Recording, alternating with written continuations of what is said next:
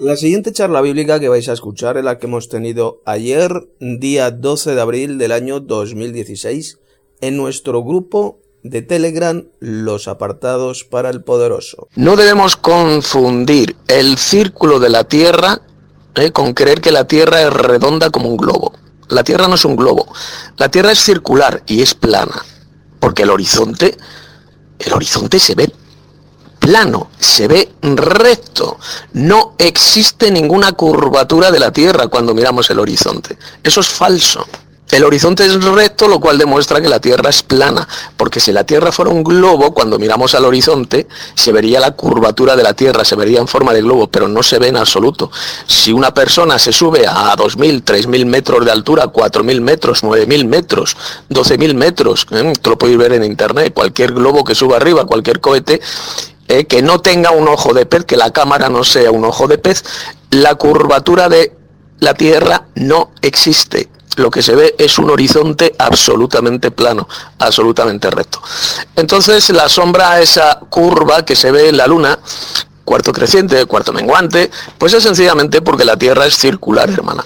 Bien, a ver si no se va ahora. Una pregunta que ha hecho el hermano Ronald dice así, si la Tierra no es esférica, ¿cómo se explica que en España es de noche y en Colombia es de día? ¿Eh? Hay luz de día, pues muy sencillo hermano, porque es el Sol el que gira, el que gira, eh, el que se mueve, la Tierra está fija y es el Sol el que gira, el que da vueltas al, al, círculo de la Tierra, eh, es el Sol y la Luna también pero no es la Tierra. Por lo tanto, eh, lógico que en una parte de la Tierra plana sea de día y en otra parte sea de noche, porque es el Sol el que se mueve, tal como puede ver cualquiera cuando mira al cielo y tal como enseña la Biblia, que es lo importante, que es el Sol el que se mueve y no es la Tierra. Hay un pasaje en el libro de la Biblia del profeta Isaías, dice, habla del círculo de la tierra, no del globo de la tierra, eso es una mala traducción. Dice el círculo de la tierra. La tierra es circular, pero es plana. Y por eso es que la sombra de la luna, cuando la ves en cuarto menguante, en cuarto creciente, pues se ve esa curva de sombra, ¿eh? porque es circular la tierra. Y también el sol es circular. Hermano, ¿qué crees de los, de los acontecimientos siguiente. Mira, estuve mirando los videos uh, de algunas personas del, del, viaje de Armstrong. Hay una cosa interesante. Armstrong llega al espacio. Cuando llega al espacio, él se asombra por lo que ve según la conversación que publican de la NASA y dice, oh, esto es maravilloso, esto es increíble, dicen. Y entonces dice, dice Dios, se queda así, eh, entonces dice, eh, es un disco, dijo, fíjense si, si ven en la traducción que está ahí. Y después parece que ve un set de luz y dice, ah, dice, dice, pero ¿qué es eso? Dice, hay, hay vida aquí arriba. Y entonces, eh, fíjate, le dicen, ya presiona a Jezabel, presiona a Jezabel. Jezabel es la profetisa que perseguía a los profetas de Jehová y eso implica para mí que si Armstrong hubiera dicho la verdad de que la Tierra es plana, un ejemplo, y de que hay seres de luz ahí arriba, que eso habría que confirmarlo con la Biblia, que hay seres de luz serían los que están ahí arriba. Ah, no sé qué seres de luz habrá visto, si un querubín, que son los que pone Dios en el, en el norte y en el sur según, en, en los cuatro polos, o si vio un demonio o no sé qué vio ahí arriba, ustedes opinen. Entonces después, fíjense lo que pasa. Le dicen, presiona GSB, presiona GSB, ya sabemos de eso, ya sabemos de eso, presiona GSB. Entonces, dice, bueno, este tango tango, eh, bravo tango y, y, ya se colgó, presionó GSB y, y finalizó la comunicación. Entonces, este, eh, es un dato importante esta conversación que tiene, que se las puse ahí, no sé si la vieron. Eh, lo siguiente es que cuando Armstrong regresa a la Tierra, él se le pide que jure en eh, jure por Dios en la Biblia, porque él era cristiano, que él pisó la luna y Anson no juró por la Biblia que pisó la luna, dio una evasiva y se fue. Esa es otra. Por tanto, Armstrong no pisó la luna, él nunca pisó la luna. Ahora, hay otro dato importante que también quiero agregar a, la opinión de ustedes. Anton regresa a la Tierra y cuando hace algunas entrevistas, no las he checado todas todavía, que alguien agregue detalles que puedan ser interesantes, eh, pero había muchas evasivas, hay muchas cosas. Cuando dio un discurso a unos estudiantes, estuvo como lamentándose y llorando, no sé cuál era el problema que él tenía, pero no he checado lo que has dicho.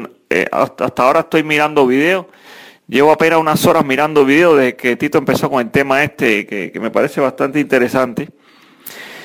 Y bueno, este, este detalle que les quiero decir es que cuando pasan unos, pasa un tiempo desde que Armstrong llegó al espacio y entonces Kennedy da el discurso de que él va a exponer a sociedades secretas que están afectando la economía de la sociedad de Estados Unidos, sociedades secretas, procedimientos secretos eh, y una serie de cosas que entonces es asesinado a los pocos días que dijo ese discurso. Eh, se los dejo a ustedes para que por favor pongan detalle en esta línea de acontecimientos que les estoy mostrando, porque de aquí se, puede concluir. Si Antron dijo que había un disco ahí arriba, dice, mire, eso dice un disco, dicen que él vio un platillo volador. Y dice, y que dice, yo, yo pienso que él lo que vio fue la tierra plana. Es posible que haya sido la tierra plana. Si fue un platillo volador, bueno, ustedes eh, traten de hallar los detalles. Y para hallar los detalles hay que checar las entrevistas que dio, eh, las evasivas que dio, a qué preguntas él dijo que sí, a qué preguntas le molestaban, cosas así, que no las he checado todas. Lo otro eh, con esto es que también los rusos en esa época estaban con lo mismo.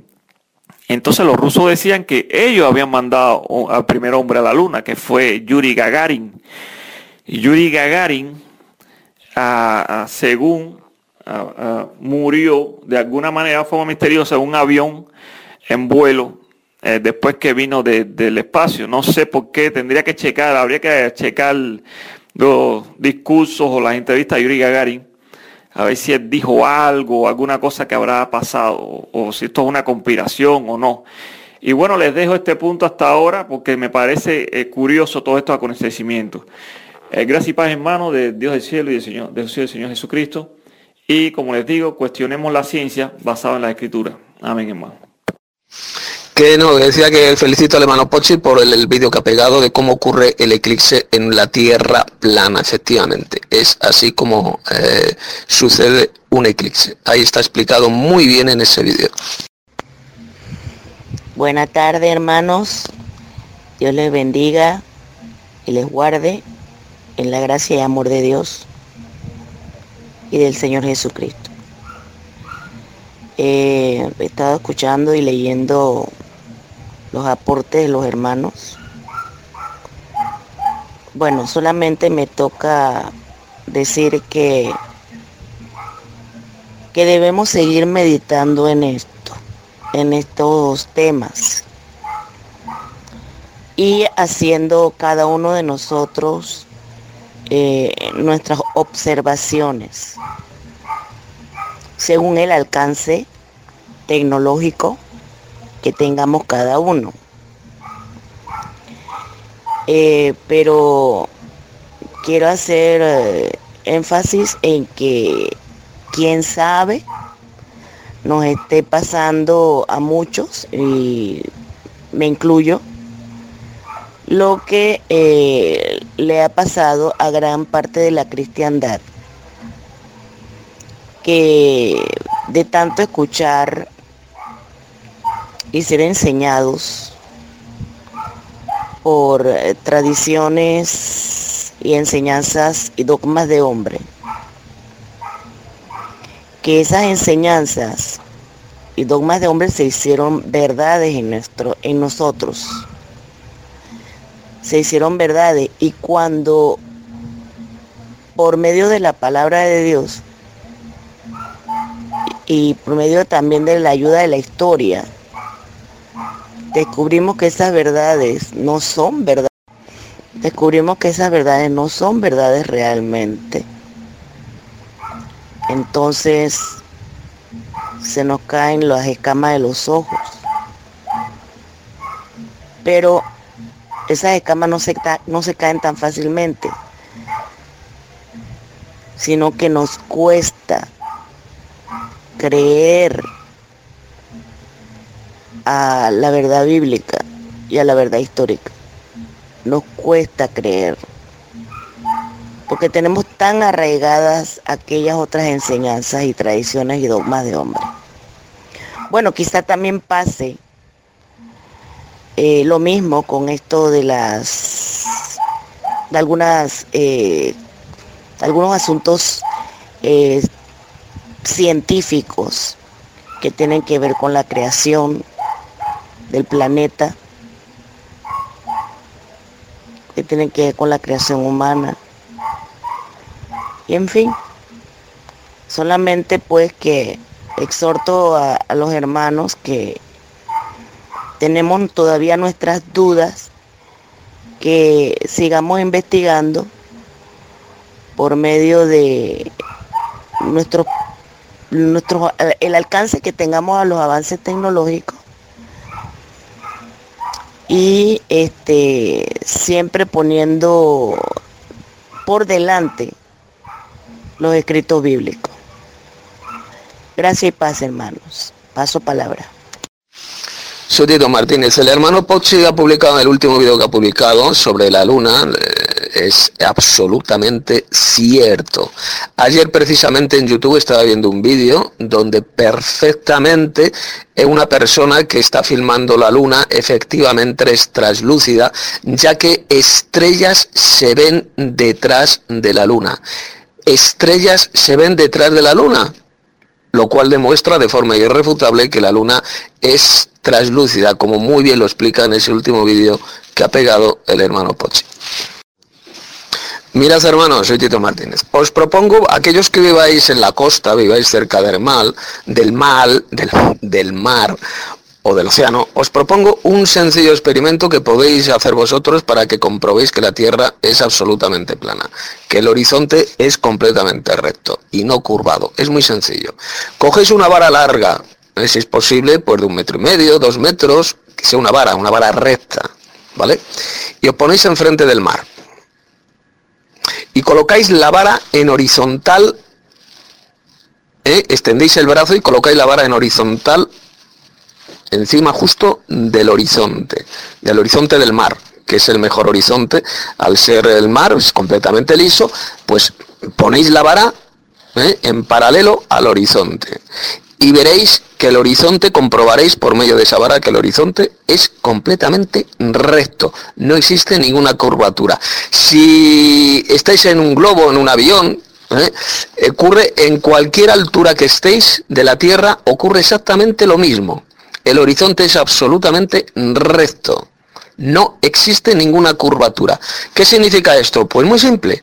Si el horizonte es completamente recto, no hay curvatura, significa sencillamente que la Tierra es plana. Al no observarse ninguna curvatura significa que es plana. La Tierra no es un globo.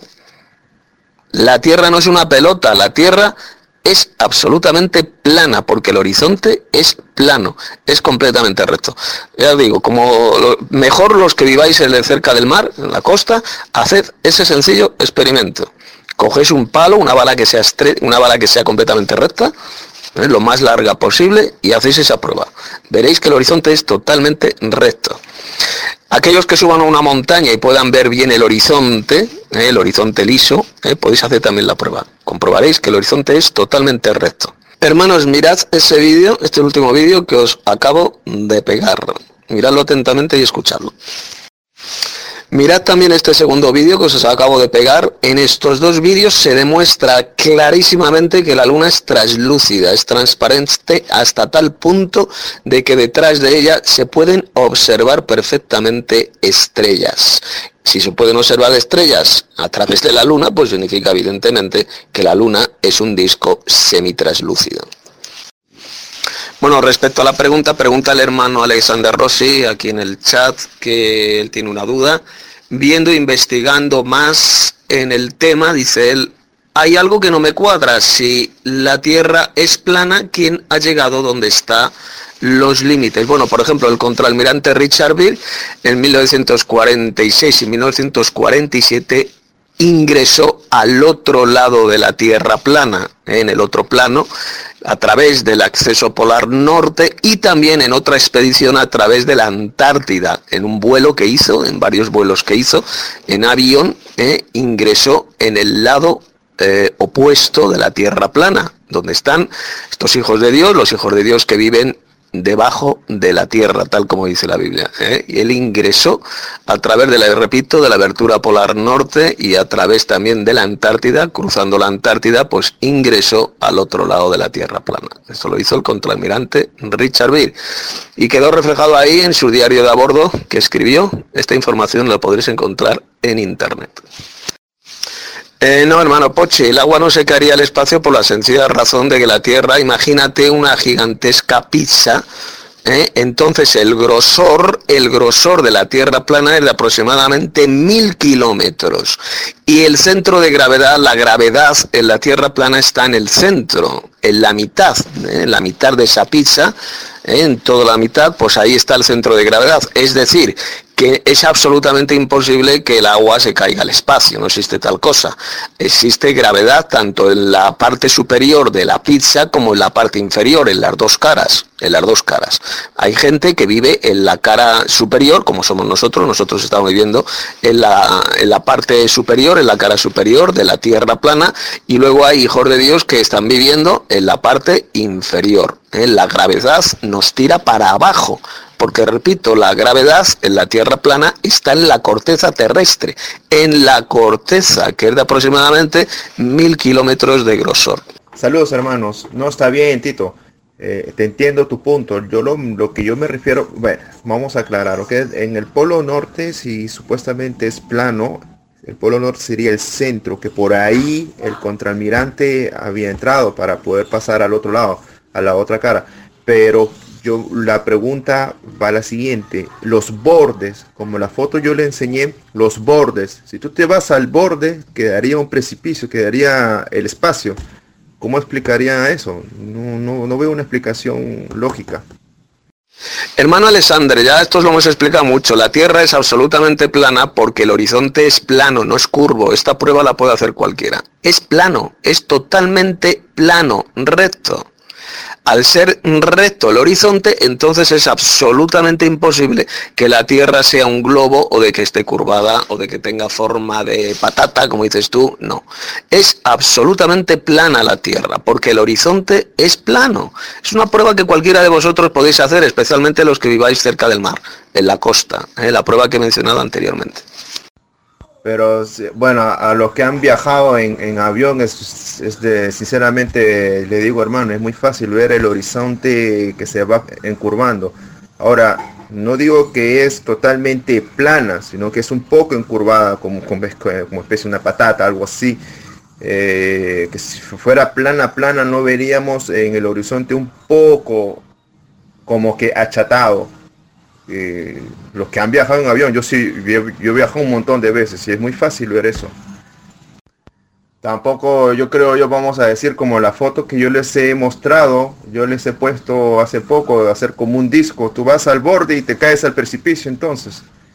Eso no, a ver, este, yo no creo de que la, la, tierra sea completamente redonda, yo, yo pienso que es ovalada de un costado como las patatas, más o menos así, curvada, eh, pero plana, plana, sí, como para llegar a, eh, pensar como un disco y, llegas al borde y te caes.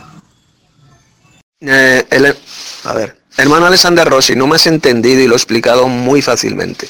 El contraalmirante Richard Beer hizo un vuelo, él cruzó también la Antártida. El borde que tú dices es de hielo, efectivamente, es la Antártida, pero él pasó volando, volando por ese borde, ingresando por tanto al otro lado de la Tierra plana, eh, al mundo inferior. Y lo explica muy bien ahí en su diario de a bordo. Eh, no se cayó el espacio ni nada por el estilo porque la gravedad, repito, está en la corteza. El ingreso, eh, cruzando la Antártida, ingresó por tanto al otro lado de la Tierra plana. ¿Me he explicado bien? Eh, no, hermano Poxi, eh, Pochi, digo Pochi, hermano Alexander, Alexander Rosy, no, cualquier persona que viaja, que viaje en avión o que esté en un globo que esté en un cohete y mire el horizonte, el horizonte es recto, no se ve curvado, no hay ninguna curva en el horizonte. Se ve completamente plano la Tierra, se ve completamente recto el horizonte. Hay vídeos muy buenos en Internet donde esto se demuestra. Mírate esos vídeos. Hermano Alexander Rossi, cuando tú viajas en avión, si te das, si te fijas bien y miras por la ventanilla, si el avión está inclinado, está haciendo un vuelo inclinado, aparentemente te da la impresión de que el horizonte es curvo, pero no, es simplemente que el avión está inclinado y da la apariencia falsa de que el horizonte es curvo. Pero si el avión va completamente recto, paralelo a la superficie de la Tierra, verás, hermano, que el horizonte es completamente recto, es completamente plano, no existe ninguna curvatura de la Tierra. Si el avión se inclina, con las alas, se inclina, pues te puede dar la impresión de que el horizonte es curvo, pero es simplemente un efecto, un efecto de visión. El avión, si va completamente recto, si va derecho, si va paralelo a la Tierra, verás que el horizonte es completamente recto. Esta prueba la puede hacer cualquiera que esté viajando en avión, o estés en un globo, o estés donde estés. Interesante, hermano Tito, eh, los aportes de usted y del resto de, de los hermanos que están investigando. Pero igual que el hermano Rossi, yo me hago la misma pregunta. Haga usted de cuenta que, que usted está en una misión en la Antártida. Sí es conocido que en la Antártida, es bien conocido que allá hay bases eh, ya sean bases científicas o militares, pero este es como el extremo del mundo, como habla la Biblia, extremo. Ok, usted está caminando, está haciendo una expedición en ese extremo del mundo. Y usted quiere saber qué hay más allá de ese extremo. Usted tiene que llegar a algún extremo, hermano. Usted tiene que llegar al final de ese extremo. Si usted está diciendo que la Tierra está diciendo que la Tierra es plana, ¿verdad? Que la Tierra es como un como una pizza, ¿verdad? Como un disco. Entonces, si el hombre camina hacia ese extremo, el hombre tiene que llegar a algún tipo de precipicio, ¿no le parece?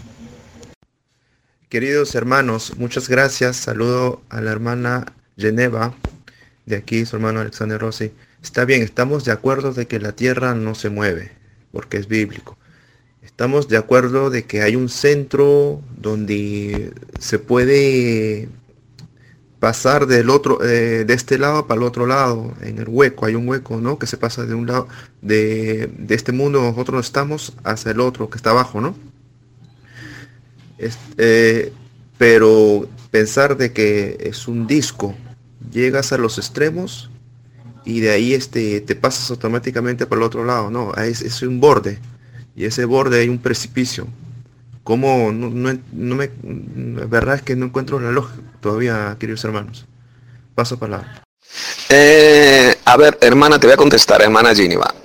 Mira, gráficamente eh, ves haciéndote la idea y es muy sencillo. Tú estás en la Antártida y quieres ingresar al otro lado de la Tierra, eh, al otro lado plano de la Tierra, al mundo inferior. Estás en la Antártida y puedes ingresar perfectamente tanto caminando si puedes aguantar el frío, por supuesto, de la Antártida, o puedes eh, hacerlo en avión, como hizo, por ejemplo, el contraalmirante Richard Beale en 1946. Es muy sencillo.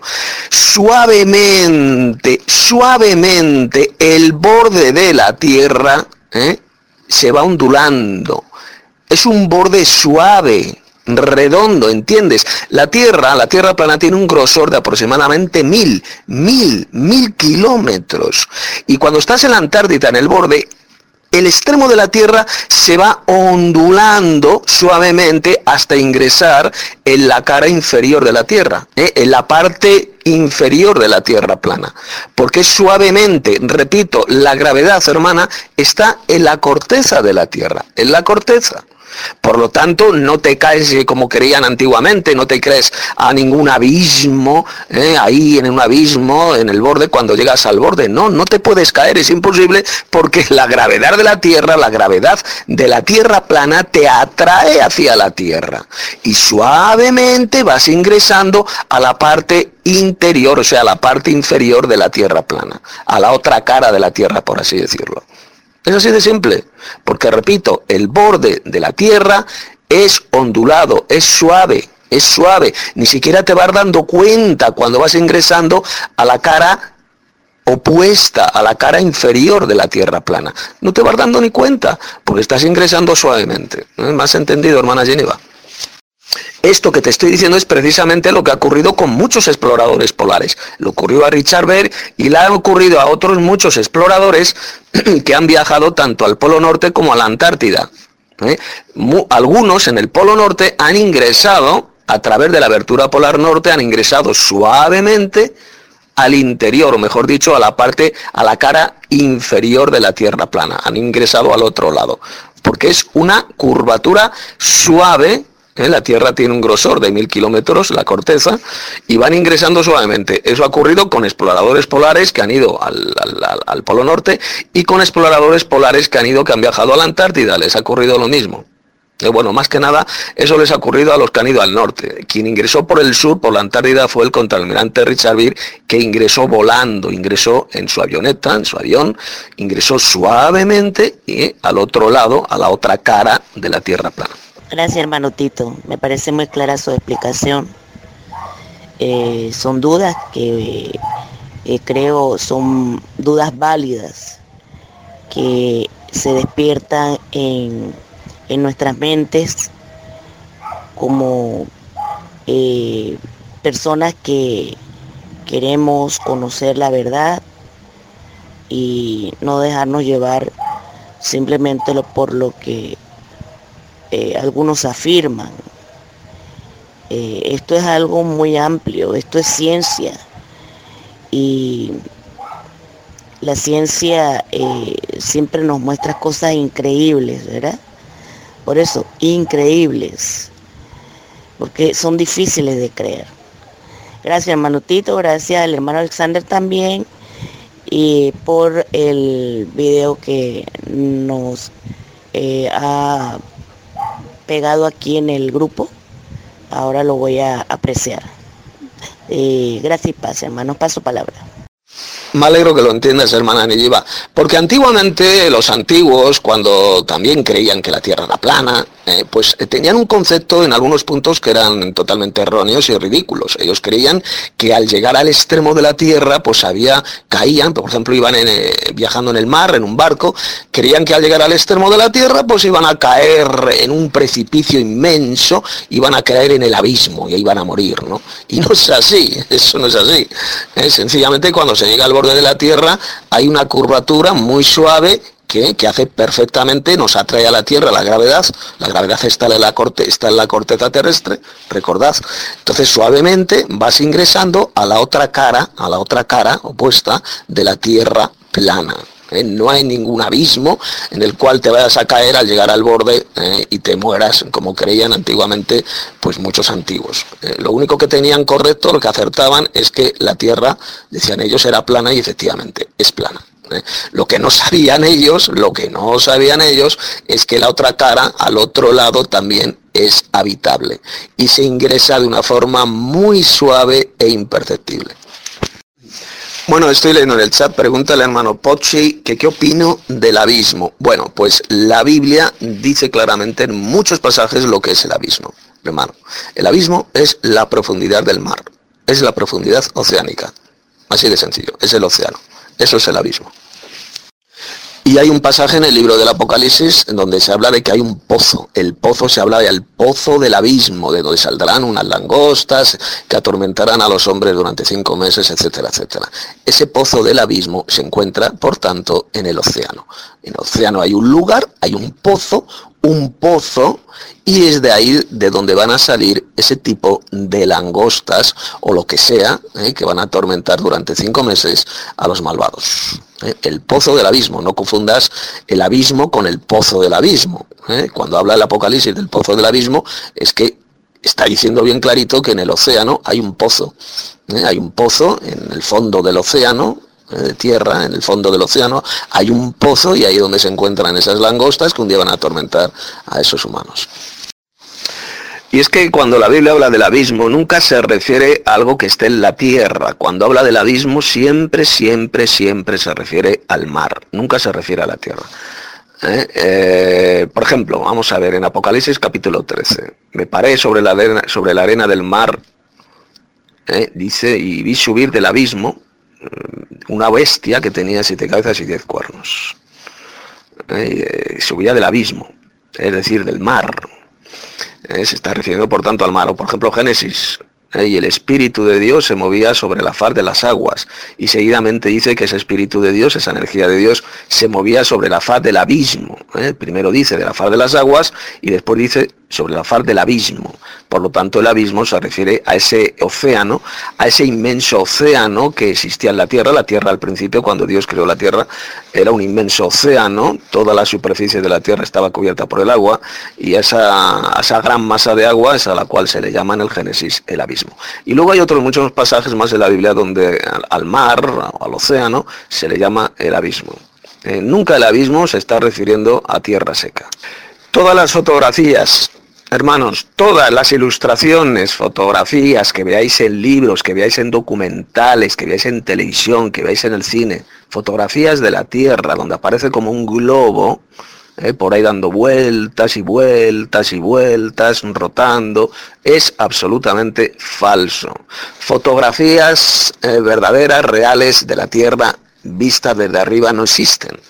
Eh, todas esas imágenes de, la NASA son falsas. No solamente de la NASA americana, sino también de la ESA, la Agencia Espacial Europea, que están compinchadas con la NASA. Son organizaciones satánicas diabólicas, están al servicio de Satanás, están al servicio de la élite satánica mundial, la NASA, la ESA, todo este tipo de organizaciones espaciales, eh, todo es fraude mentira, como la mentira tremenda de la llegada a la Luna en el año 1969, todo fue un montaje, todo fue un fraude, como bien lo ha explicado, por ejemplo, el hermano Alexander Hell en ese excelente vídeo que ha publicado en Internet, esa recopilación de vídeos, donde ahí se demuestra a todas luces que fue absolutamente un montaje teatral, eh, la falsa llegada a la Luna en el año 69. Pues todo esto, todas las imágenes de la NASA están falsificadas, están pervertidas, están trucadas, eh, todas las agencias espaciales están al servicio de la élite satánica mundial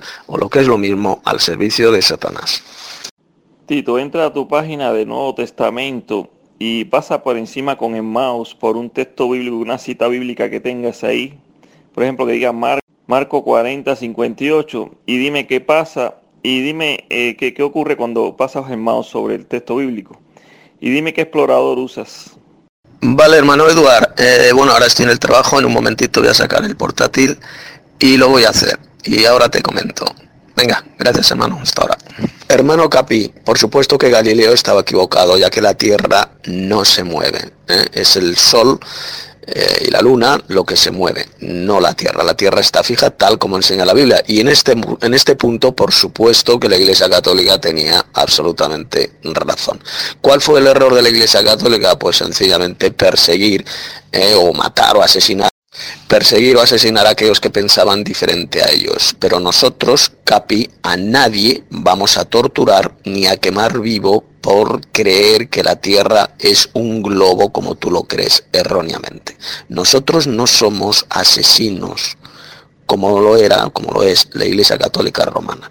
Así que no nos acuses de que somos como ese papote, como esa iglesia, como la gran ramera que asesinaba a todos aquellos que pensaban diferente a ellos. Hermano Ronald, no sabe de lo que estás hablando. Nosotros no hemos dicho por ninguna parte que la Tierra sea cilíndrica. Hemos dicho bien claro que la Tierra es circular, como enseña la Biblia. Habla, el profeta Isaías habla del círculo de la Tierra, no del globo de la Tierra, como falsamente ha traducido algunas malas traducciones de la Biblia. Habla del círculo de la Tierra, pero ese círculo es plano, ¿eh? como hemos demostrado. Y ese plano eh, la Tierra plana, tiene un grosor de alrededor de mil kilómetros. Eh, de mil kilómetros, porque eso es lo que se ha descubierto, lo descubrieron, por ejemplo, eh, exploradores árticos como Richard Baer, como otros científicos que saben que la corteza de la Tierra, de la tierra tiene aproximadamente mil kilómetros de grosor. La Tierra es plana, como enseña la Biblia, es el centro de toda la creación.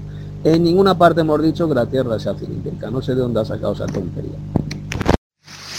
Eh, no, Poche, yo no he dicho que el grosor de la Tierra plana sea de un kilómetro, como tú has puesto aquí, que dices que he dicho yo. No, no, un kilómetro no, he dicho mil kilómetros, no un kilómetro. Un kilómetro no, son mil, mil. ¿eh? Imaginaos lo que son mil kilómetros. ¿Eh? como por ejemplo, yo qué sé, desde Madrid hasta, a ver, mil kilómetros sería como de Madrid hasta París aproximadamente, unos mil kilómetros. ¿eh? Pues ese es el grosor de la Tierra plana. Querido hermano Tito, eh, cuando hablamos, apoyamos el dedo incondicionalmente, sin querer, a veces ponemos el dedo meñique en el micrófono, que es al costado del, del cable donde tú conectas, hay un, huequito pequeñito, por ahí está el micrófono. Y a veces sin querer, porque me ha pasado a mí, sin querer ponemos el dedo ahí para apoyarlo y vamos borrando y vamos este eh, quitando la voz. Vamos como cerrando esa entradita, hermano Tito. Este, bueno, pues Tito, un saludo. Seguimos con este tema. Está muy bueno, pero muy bueno y estoy aprendiendo bastante. Ahí, estamos hablando. A ver, dice Ronald, el hermano Ronald, que la gente se caería si vivieran al otro lado de la, de la corteza, al otro lado de la tierra plana. Que no, que no, criatura Ronald, que ya lo he explicado muchas veces, que la gravedad de la Tierra está en su corteza, que tiene aproximadamente mil kilómetros de grosor. Ahí está la gravedad. Por lo tanto, la gente puede vivir en el lado superior de la corteza, donde vivimos nosotros, o en el lado inferior. Porque la gravedad está en la corteza, nadie se va a caer al vacío. ¿eh? Si vive al otro lado, imagínate una pizza gigantesca pues la gente puede, eh, podría vivir en la parte superior de la pizza y la gente puede vivir perfectamente también en la parte inferior porque, repito, la gravedad de la Tierra se encuentra en su corteza de aproximadamente mil kilómetros de profundidad, o sea, de grosor, mejor dicho. Bueno, a ver, hermanos, eh, la Biblia dice que la tierra cuelga sobre la nada. La tierra está en el espacio, cuelga sobre la nada, lo dice la Biblia, hay un pasaje de la Biblia, por lo tanto, eso de que la tierra tiene cuatro columnas que la sustentan, como decían los antiguos, o como ha dibujado ahí, ha puesto la foto el hermano Pochino, o sea, sí, eso es una infantilada. eso es una forma, eso es una expresión figurada. La Biblia lo dice, que Dios creó la tierra y cuelga sobre nada, es decir, sobre el vacío. ¿Queda claro?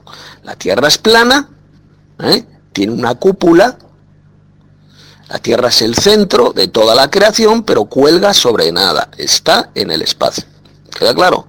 Es el centro del universo, pero no está sustentada por cuatro columnas físicas. ¿Eh? Si la Tierra cuelga sobre nada, como dice la Biblia, ¿cómo va a estar ahí sujetada por cuatro columnas? A ver, ¿cómo entiendes eso, hermano Poche? Eh, bueno, va a ser mi último mensaje porque me voy a planchar la oreja. Es muy sencillo, ya para terminar. Es eh, muy sencillo, no os compliquéis la vida. Eh, si esto os cuesta difícil entenderlo, a experimentarlo, hacer la prueba por, vuestros, por vosotros mismos. Es muy sencillo. Coged una vara recta, larga, y la ponéis encima del horizonte, especialmente del horizonte marino. Estáis cerca del mar, a la orilla del mar, haced la prueba y veréis que la Tierra es completamente recta, es completamente plana. No hay ninguna curvatura de la, de la Tierra, no existe ninguna curvatura de la Tierra y al no existir curvatura de la Tierra significa por tanto que la Tierra es plana, lo entiende hasta un niño de cuatro años. La Tierra no es un globo, eh, la Tierra es plana, está flotando en el espacio, en el espacio, porque la Biblia dice que la tierra Dios la hizo y que cuelga sobre la nada, sobre nada, por tanto está en el centro, es el centro del universo, es el centro de la creación de Dios y cuelga sobre nada. ¿Eh? Eso de que la Tierra tiene columnas físicas, cuatro columnas, es una eh, metáfora, ¿eh? la menciona la Biblia, es una forma figurada de decir que está fija en el universo, que está quieta, que está fija. Pero no que literalmente tenga cuatro columnas, hermano Pochi. Repito, la Tierra cuelga sobre nada, lo dice la Biblia. No tiene cuatro columnas literales. No digas si utiliza Pochi un poquito el cerebro.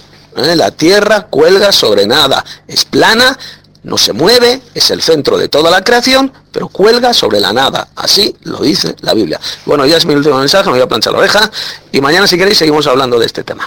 Venga, favor inmerecido y paz a todos los hermanos de aquí del grupo. Por ejemplo, hermano Tito, donde yo trabajo es en la Universidad de Montreal. Es este el, el 2332, creo algo así, o el 3223 pero no sé, a mí eso como que muy curioso, muchas, muchas cosas, este, no, es que estoy loco, ¿eh? por si acaso, ¿eh? sino que eh, quiero saber su, su, opinión al respecto, qué es lo que piensa, si realmente en la Biblia eh, no condena eso o si condena, porque realmente quiero quitarme eso de una vez por todas y bueno, usted que es un hermano mayor en la fe, pues usted está más documentado sobre ese tema. Muchas gracias, querido hermano, por por la información. Eh, bueno, pues yo voy a continuar trabajando. No, hermano, estas cuestiones no, no, las condena Dios en la Biblia por ninguna parte. ¿Eh? Que hay, coincidencias de números y eso, eso no es ningún pecado, eso no, no es ningún problema. Eh, soy Tito este ya va a ser sí, mi último mensaje. Mirad, hermanos, poned atención. ¿Sabéis por qué hay muchas personas que rechazan completamente y se burlan de esta gran verdad de que la Tierra es plana y es el centro del universo y está quieta? ¿Eh? Esta verdad de que la Tierra no es un globo, sino que es plano ¿eh? y, y es el centro, está fija, está quieta. Muchos se burlan de esto y lo rechazan. ¿Sabéis por qué? Por personas como el hermano Pochi que dicen, por ejemplo, que la Tierra está sustentada por cuatro columnas literales gigantescas que hay debajo. ¿eh? Y se burlan, es lógico que se rían, eso es una tontería, eso es una infantilada. Porque la Biblia dice bien clarito que la Tierra cuelga sobre la nada.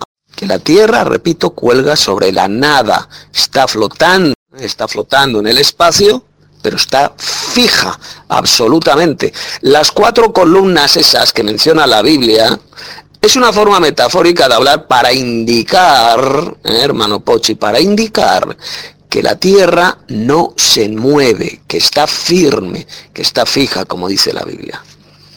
No para decir que literalmente la Tierra tiene cuatro columnas supergigantescas que están ahí abajo del plano. Eso es una estupidez. Por eso es que hay tanta gente que rechaza esta gran verdad de que la Tierra es plana, por tonterías como esa.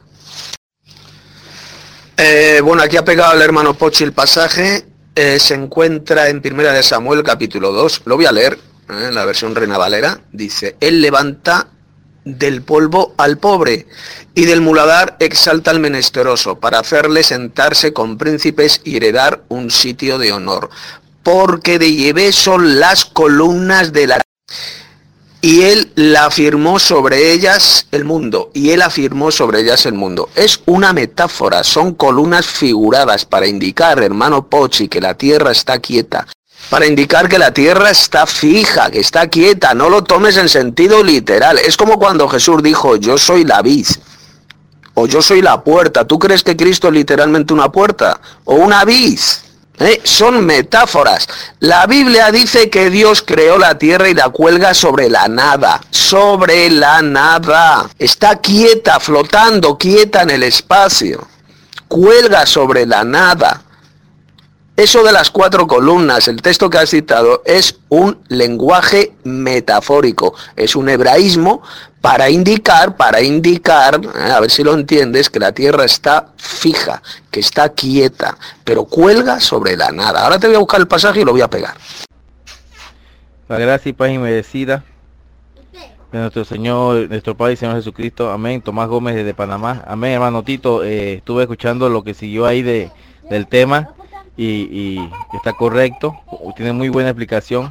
Eh, voy a hacer la exégesis de Romanos 3 de lo que habló el hermano eh, ahí seguido y, a ver cómo, cómo, cómo está ese ese capítulo, ¿no? Pero está muy claro, está muy claro. La Biblia es clara y, y, los, cristianos tenemos que ser serios. Amén. Ahora voy a ver eso de la tierra la tierra plana, porque ya una era que no se mueve y ahora es, plana. Vamos a ver cómo es esto. Lo ves, Poche, ahí acabo de pegar el pasaje. Job capítulo 26, verso 7. Él despliega el norte sobre el vacío y suspende la tierra sobre la nada. La tierra, la tierra plana está eh, la tierra plana está suspendida sobre la nada, lo que dice la escritura. No está sustentada literalmente sobre siete columnas gigantescas como tú pretendes hacernos creer. Eso es una infantilada. Te lo repito, eso es un hebraísmo, una metáfora para indicar la Biblia que la tierra está fija, que está quieta, que está fija. ¿eh? Pero no significa que literalmente tenga cuatro columnas gigantescas que la sustenten. Esto es como decir, eh, no, Jesús es literalmente eh, un aviso, una puerta, porque como Jesús dijo, yo soy la puerta, Cristo es literalmente una puerta de madera. ¿Tú crees que Cristo es literalmente una puerta? ¿Eh? Utiliza un poquito el cerebro. Ahí cuando habla del norte se está refiriendo a la estrella norte, a la estrella polar, que siempre indica el norte. Es la estrella polar. Y dice que cuelga igual, que cuelga sobre la nada. Él despliega el norte sobre el vacío, indicando pues la, estrella del norte, que es la que se conoce como la estrella polar. Y lo dice bien claro que la Tierra está suspendida sobre la nada, no sobre siete, no sobre cuatro columnas gigantescas literales como tú crees. ¿Eh? Eso es una infantilada y una total falsedad el que está suspendida sobre cuatro columnas literales, es una estupidez mayúscula. Y por eso es que hay tantos que rechazan esta gran verdad de que la Tierra es plana. ¿eh? Por personas como tú que dicen esa tontería de que en la Tierra hay cuatro columnas gigantescas que la sostienen. ¿eh? Normal que se rían de eso. ¿eh? Como dice la ciencia, que la Tierra es realmente plana. Y muchos se burlan de esto y lo rechazan ¿eh? por personas como tú que cuentan esa tontería, esa infantilada, esa estupidez de que la Tierra está sustentada sobre cuatro columnas literales. ¿Vale? Hala, mañana seguimos hablando de este tema. Se va y no sale el mensaje. A ver, que ya me macho a planchar la oreja definitivamente. Que ahí os he pegado la charla bíblica del día 9 de abril. Ya está terminada, dos horas y pico. ¿eh? escucharla, bajarla, es muy buena. Es una recopilación de todos los mensajes en audio que se han enviado. Ya está ahí publicada. Ahí está el enlace. Y ya mañana seguimos hablando, si queréis, de este y de otros temas. El tema es fascinante, el tema es eh, muy bueno y es muy importante también. ¿eh? Porque tenemos que creer lo que dice Dios en la Biblia, no lo que enseña la falsa ciencia que está al servicio de Satanás. Hasta mañana y gracias y paz, o favor y merecido y paz a todos los hermanos del grupo. A ver, eh, que acabo de escuchar el, mensaje de audio del hermano Pochi. Pero ¿cómo que más y que menos y patas más y patas menos? Pero hombre, no seas chiste. Que no son columnas literales, te entra en la cabeza que no son columnas literales. Es una forma metafórica de hablar que aparece en la Biblia, indicando que la tierra está fija y que no se puede mover. ¿Lo entiendes, criatura? Pero no que significa que la tierra está sustentada sobre cuatro gigantescas columnas de piedra, ¿eh, criatura, porque Dios dice la Biblia que la tierra cuelga sobre la nada, está en el vacío. ¿eh? No son cuatro columnas literales, queda claro, o cuatro, o seis, o ocho, cincuenta, las que tú quieras. ¿Eh? que eso es un cuento infantil, que es una tontería decir que la Tierra está sustentada por columnas literales. Por eso es que hay tanta gente, tantos que se burlan de que la Tierra realmente es plana, como dice la, la Tierra es circular, la Biblia lo dice. Habla del círculo de la Tierra, pero no del globo de la Tierra. Queda claro, es circular, pero es plana. ¿eh? No confundáis el círculo, un círculo con un globo, ¿eh? con una pelota. ¿eh? Un círculo es un círculo. La Tierra es redonda, claro que es redonda, es un círculo porque es redonda. Al ser un círculo es redonda, pero es plana. ¿Vale? Hala, este así que es mi último mensaje y hasta mañana, hermanos. bueno, Yo no sé qué pasa, pero le aprieto aquí y constantemente se... Hola, ¿qué tal Tito? ¿Cómo le va? Eh, no, puede ser que sean más. Puse el banquito como para que vean más o menos cómo podía llegar a ser, para que se dé cuenta de que arriba estaba la pizza y abajo las columnas. En realidad, eh, ¿a qué pasaje le hacemos caso? ¿Al mío o al suyo? A ver si lo entiendes, Pochi. Si la Biblia, si Dios dice en la Biblia que la tierra cuelga sobre la nada, está sustentada en el vacío, cuelga sobre la nada, por lo tanto no la están sosteniendo cuatro columnas gigantescas literales. ¿Queda claro? y cuelga sobre la nada. Está sustentada sobre la nada, sobre el vacío, eh, no sobre cuatro patitas de taburete eh, o cuatro columnas literales. ¿Queda claro? Venga.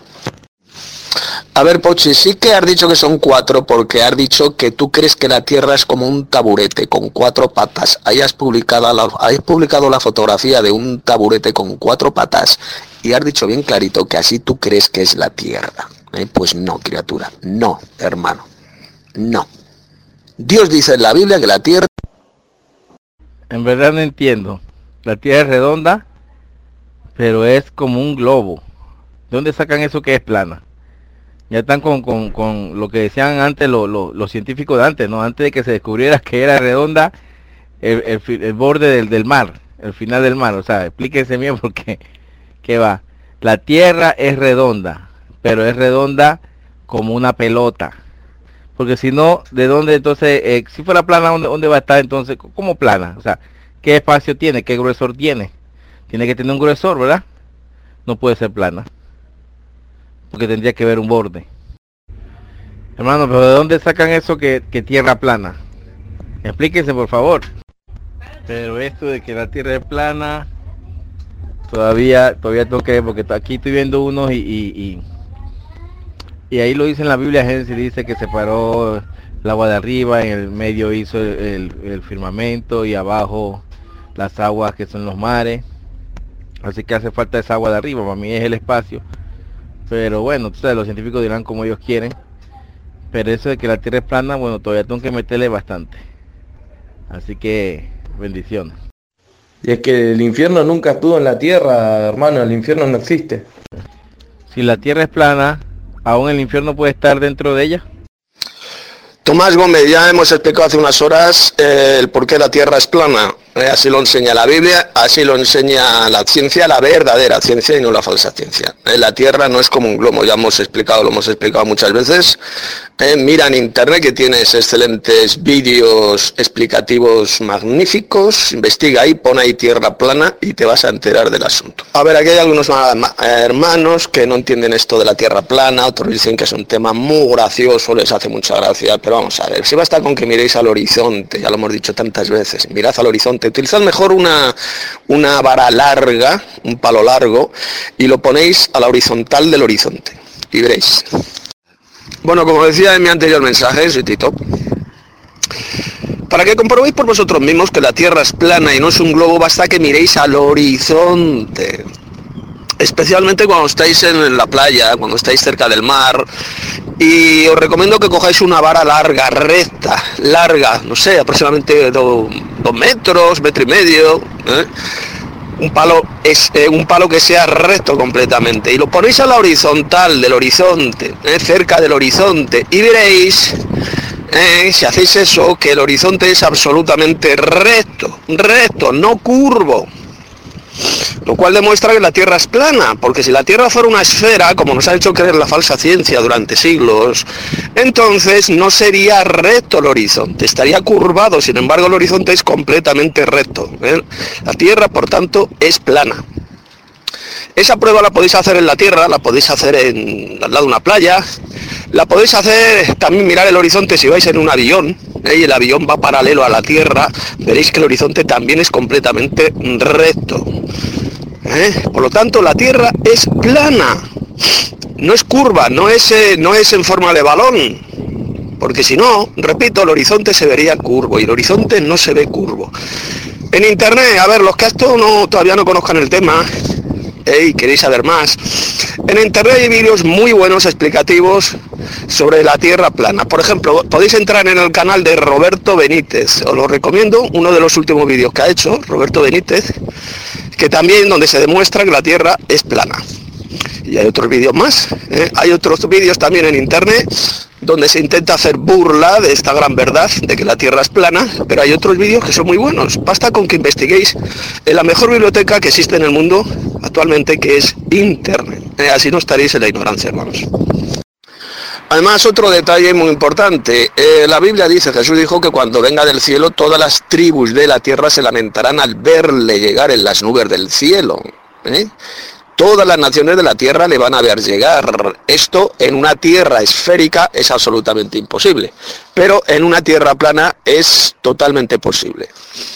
El hecho de que todas las naciones, todas las naciones se lamentarán, como dijo Jesús, y le verán llegar en la nube del cielo, significa por tanto que la tierra es plana. Al ser plana, pues todas las naciones podrán verle llegar del cielo.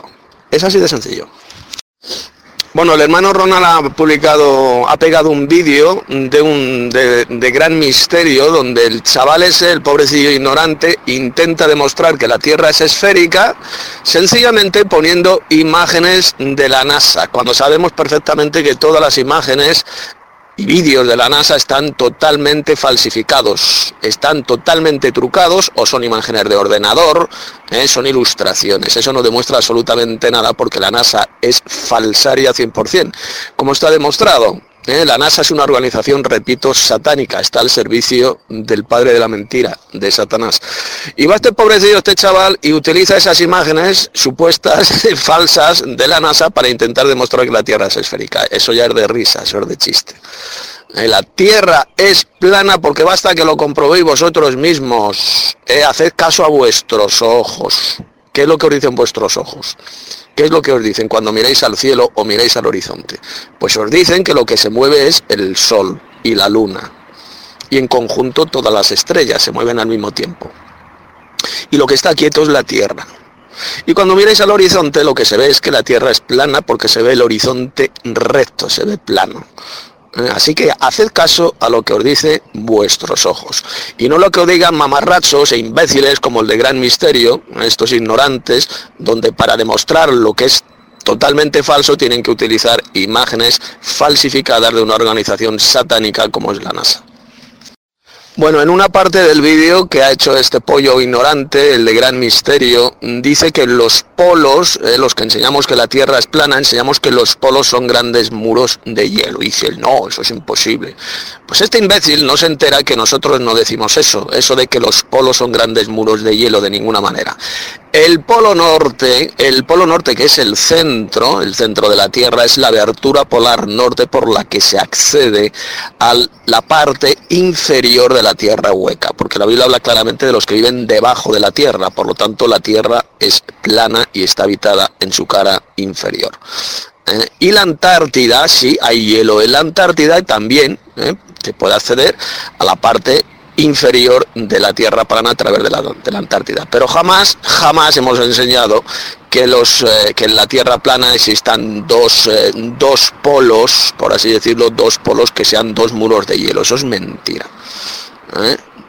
Los terraplanistas no enseñamos que hay dos polos, hay un solo polo que es el polo norte y existe un continente, un continente helado que es la Antártida evidentemente, pero no hay dos polos, hay un polo no dos. Así que solamente con ese detalle se demuestra la ignorancia de este pollo, ¿eh? del vídeo este, el que ha hecho este vídeo, el de gran misterio. Bien, dice el hermano, acaba de enviar un mensaje aquí por chat, dice, saludos hermanos, yo he viajado varias veces en avión y la Tierra no se ve nada, ¿eh? no se ve nada que la Tierra esté curvada. Efectivamente, claro que no se ve.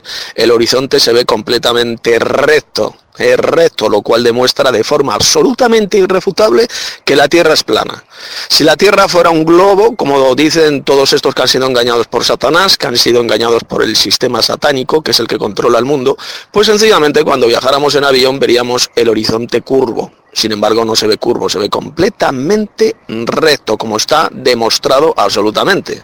Eh, basta con que se lance hacia la estratosfera un globo, un globo con una cámara, como se ha hecho muchas veces, lo podréis ver en internet, se lanza una cámara y observa todo el horizonte y se ve completamente recto. Si estáis en la orilla del mar y miráis el horizonte bien, especialmente con una vara larga, recta, veréis que el horizonte es completamente recto. Si estáis en una montaña alta y miráis el horizonte, veréis que es completamente recto. Así que la Tierra es totalmente plana. ¿eh? Es así de simple, es plana, no es un globo. Es mentira, una espantosa mentira satánica decir que la Tierra es un globo, un granito de arena, un globo, una pelotilla por ahí perdida en el vasto universo. ¿Eh?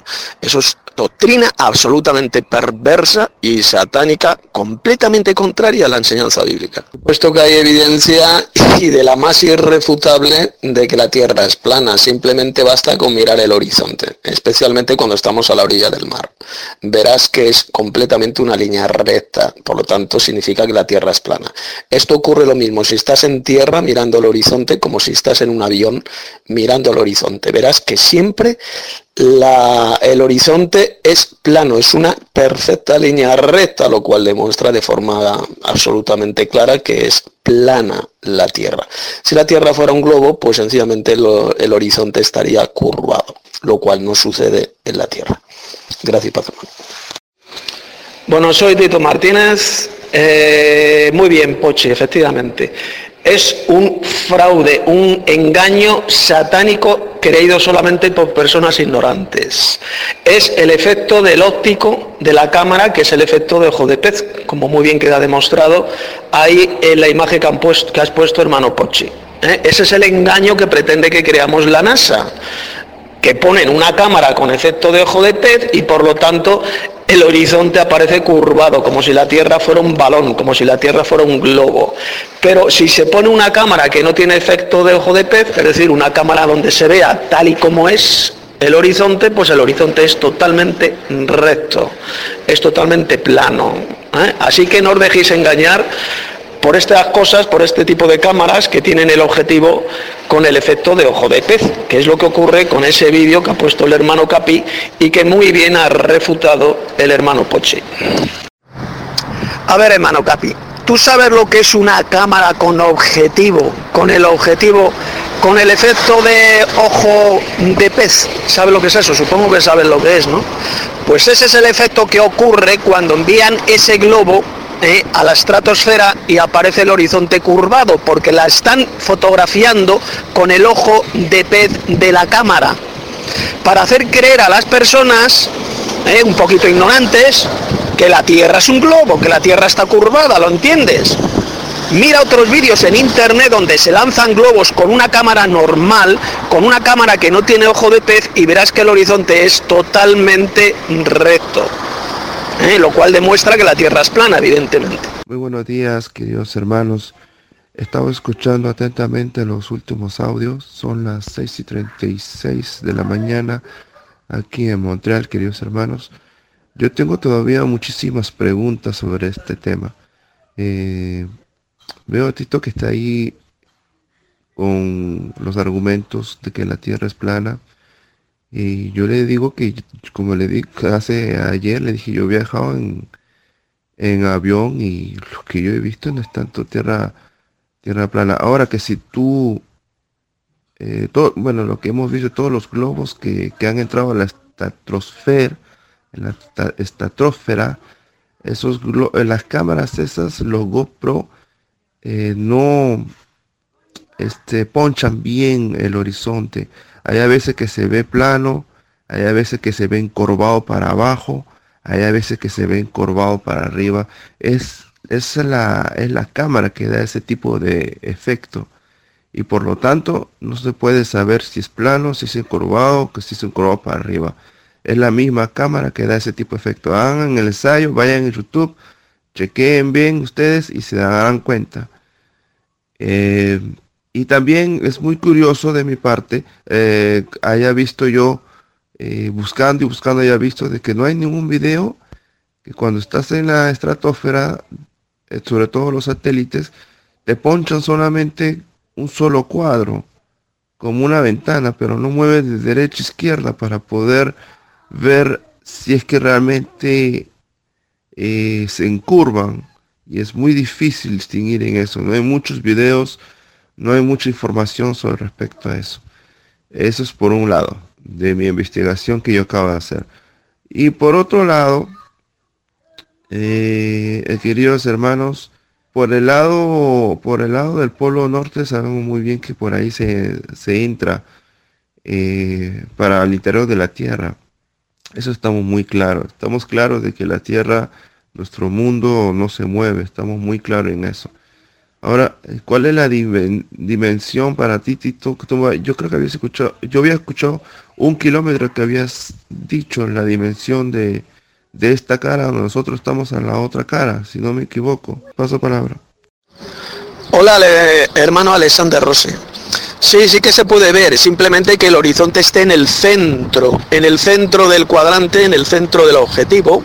cuando tú pones el, el horizonte en el centro de la cámara, se ve completamente recto el horizonte. Se ve completamente plano. ¿Cuál es el problema? El problema es que si elevas la cámara, o bajas la cámara, entonces eh, se deforma el horizonte, aparece una veces cóncavo y otras veces aparece convexo. Para verlo correctamente, ¿dónde tienes que poner el objetivo? Pues muy sencillo, como he dicho, en el centro de la cámara, justo en el centro, y entonces la imagen se regula y verás el horizonte completamente recto, completamente plano. Gracias, Paz, hermano. Bueno, damos la bienvenida al hermano Dante Bíblico, al famoso hermano Dante Bíblico que ha hecho tantos vídeos muy buenos en YouTube sobre la verdadera doctrina, el hermano Daniel Dante Bíblico. Así que bienvenido hermano al grupo nuestro de Telegram. Soy de nuevo Tito Martínez. Además, mirad, mucho mejor que cualquier cámara de fotos, ¿sabéis lo que es? Vuestros propios ojos. Es bien sencillo, cualquiera lo puede hacer. Vuestros propios ojos. Mirad el horizonte, si es posible, con una regla, con una vara completamente recta. Y la ponéis a la horizontal, ¿eh? la ponéis perpendicular al horizonte. Y veréis que es completamente recto. Vuestros ojos no os van a engañar.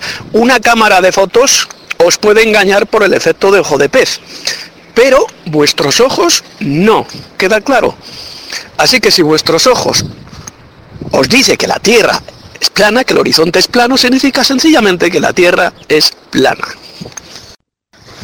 Hermano Alexander, si vas a medir el horizonte, bueno, donde mejor se ve el horizonte es en el mar, evidentemente. Si estáis cerca del mar, ya que el horizonte es liso, el horizonte es perfecto. Pero si vas a medir el horizonte, olvídate de las cámaras de fotos. Hazlo con tus propios ojos y con una vara recta. ¿eh? Con una vara recta, un palo recto, yo que sé, un palo de escoba, un palo de fregona. Hazlo con eso. Fíate de tus ojos, olvídate de cámara de fotos. Las cámaras de fotos producen el efecto de pez. De quien tenemos que fiarnos es de nuestros propios ojos, que para eso nos los puso Dios en la cabeza. Eh, mirad hermanos, soy Tito Martínez. Aquí os acabo de enviar dos fotografías que acabo de hacer con mi teléfono móvil, aquí en mi casa. Esta foto que he hecho en la mesita de mi casa. Fijaos en la fotografía de arriba. Está hecha con el efecto de ojo de pez. Fijaos en la parte superior, en la parte blanca de la mesita. No os dais cuenta que está, eh, está curvada, está un poco curvada, eh, y haciendo efecto como si fuera una pelota, la, la parte de arriba de la mesa. Ese es el efecto de ojo de pez que hacen esas cámaras para hacer creer a la gente de que la Tierra es una pelota, que, la, que, la Tierra es redonda, es un globo. ¿Eh? Ese es el fraude, ese es el engaño. Y la foto, la foto, y la fotografía de abajo está hecha sin una foto normal, sin el efecto de ojo de pez. Veis que la mesa está completamente recta. ¿eh? Pues eso es lo que ocurre con las fotos, con muchas de las fotografías y vídeos que realizan de la Tierra las hacen con el efecto de lente de ojo de pez para engañar a la gente y hacerlas creer de que la Tierra es redonda, cuando resulta que la Tierra, la superficie de la Tierra es completamente plana, tal como enseña la Biblia. Sí, hermano Daniel, los eh, astros, el sol, la luna, las estrellas, claro que son redondos. Bueno, mejor dicho, lo que son las estrellas. Vamos a ver, cualquiera que se compre un telescopio puede mirar el espacio exterior, puede observar hasta planetas como Venus, como Marte, eh, puede hasta ver Júpiter, lo puede ver perfectamente con su telescopio, ahí no hay ningún fraude. El espacio estelar existe. Hay muchos terraplanistas, como por ejemplo el hermano Pochi, que dice que no, que no existe el espacio sideral que eso es falso, que eso no existe. Pues eso no es cierto. Por supuesto que existe el espacio sideral, la Biblia lo llama el segundo cielo, porque la Biblia habla de tres cielos. El primer cielo es el cielo azul, que rodea la tierra, ¿eh? donde están las nubes, etc. El segundo cielo es el espacio exterior, donde están las galaxias, donde están las estrellas, ¿eh? donde están el Sol, la Luna y las estrellas. Eso es el segundo cielo, el espacio cósmico. Y luego está el tercer cielo, que es el cielo de Dios, es el paraíso de Dios. Por lo tanto, yo en algunas cosas, en algunos puntos, no estoy de acuerdo con los terraplani, con los que enseñan que la Tierra es plana. Hay algunos que enseñan algo infantiloide y algo que es totalmente falso. Ellos dicen que no existe el espacio exterior, que no existe el espacio sideral. Eso es mentira, eso es falso. Por supuesto que existe porque cualquiera lo puede comprobar con que se compre un telescopio, un sencillo telescopio y vaya a un lugar donde se puedan ver bien las estrellas de noche y observará planetas, observará estrellas, observará constelaciones, observará galaxias, se pueden ver perfectamente, existen. ¿eh? Por lo tanto, el espacio exterior existe.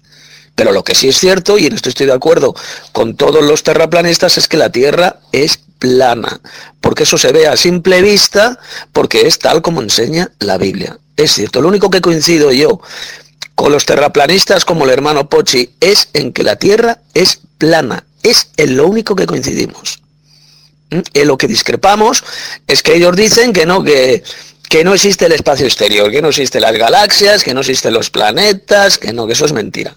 Eso es una estupidez, eso es una infantilada. Es como lo que decía ayer Pochi, que decía que no, que la Tierra está sustentada por columnas gigantescas, por cuatro columnas, ¿eh? como si fuera una silla o un taburete. Eso es una estupidez y eso es mentira, porque la Biblia dice bien claro que Dios cuando creó la Tierra, Dios la creó y está sustentada sobre la nada, está flotando en el espacio, está, repito, sustentada sobre la nada, como dice el libro de Job.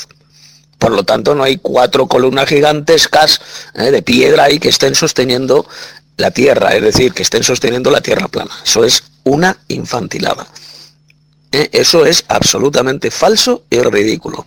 Así que eh, tened cuidado también porque hay muchos terraplanistas que lo que dicen son tonterías y son falsedades, son infantiladas. Eh, la Biblia lo dice bien claro, que la Tierra cuelga sobre la nada, está flotando en el espacio. Bueno, voy a hacer una corrección al hermano Eduard. La Luna sí que es sólida. Es translúcida, pero es sólida. ¿Mm? Se puede ser translúcido y ser sólido. Por ejemplo, un espejo. Un espejo es sólido, se puede tocar, pero es translúcido. Pues algo parecido, hermano, ocurre con la Luna. Eh, tiene cierta translucidad, eh, porque se le pueden apreciar, hay vídeos muy buenos en internet donde se pueden apreciar, se puede comprobar eh, que se pueden ver estrellas detrás de la luna, lo cual significa que tiene cierto grado de translucidez la luna. Pero también es convexa, es decir, tiene su propia luz, la luna tiene su propia luz, ella no refleja la luz del sol, ella tiene su propia luz e ilumina por la noche, ¿de acuerdo? Pero la luna, por supuesto que es sólida pero es cóncava. Es cóncava porque puede reflejar perfectamente la luz, mejor dicho, puede dar su luz, no refleja la luz, tiene su propia luz y la podemos ver perfectamente de noche porque tiene su propia luz, pero es sólida, es sólida y tiene cierto grado de translucidez.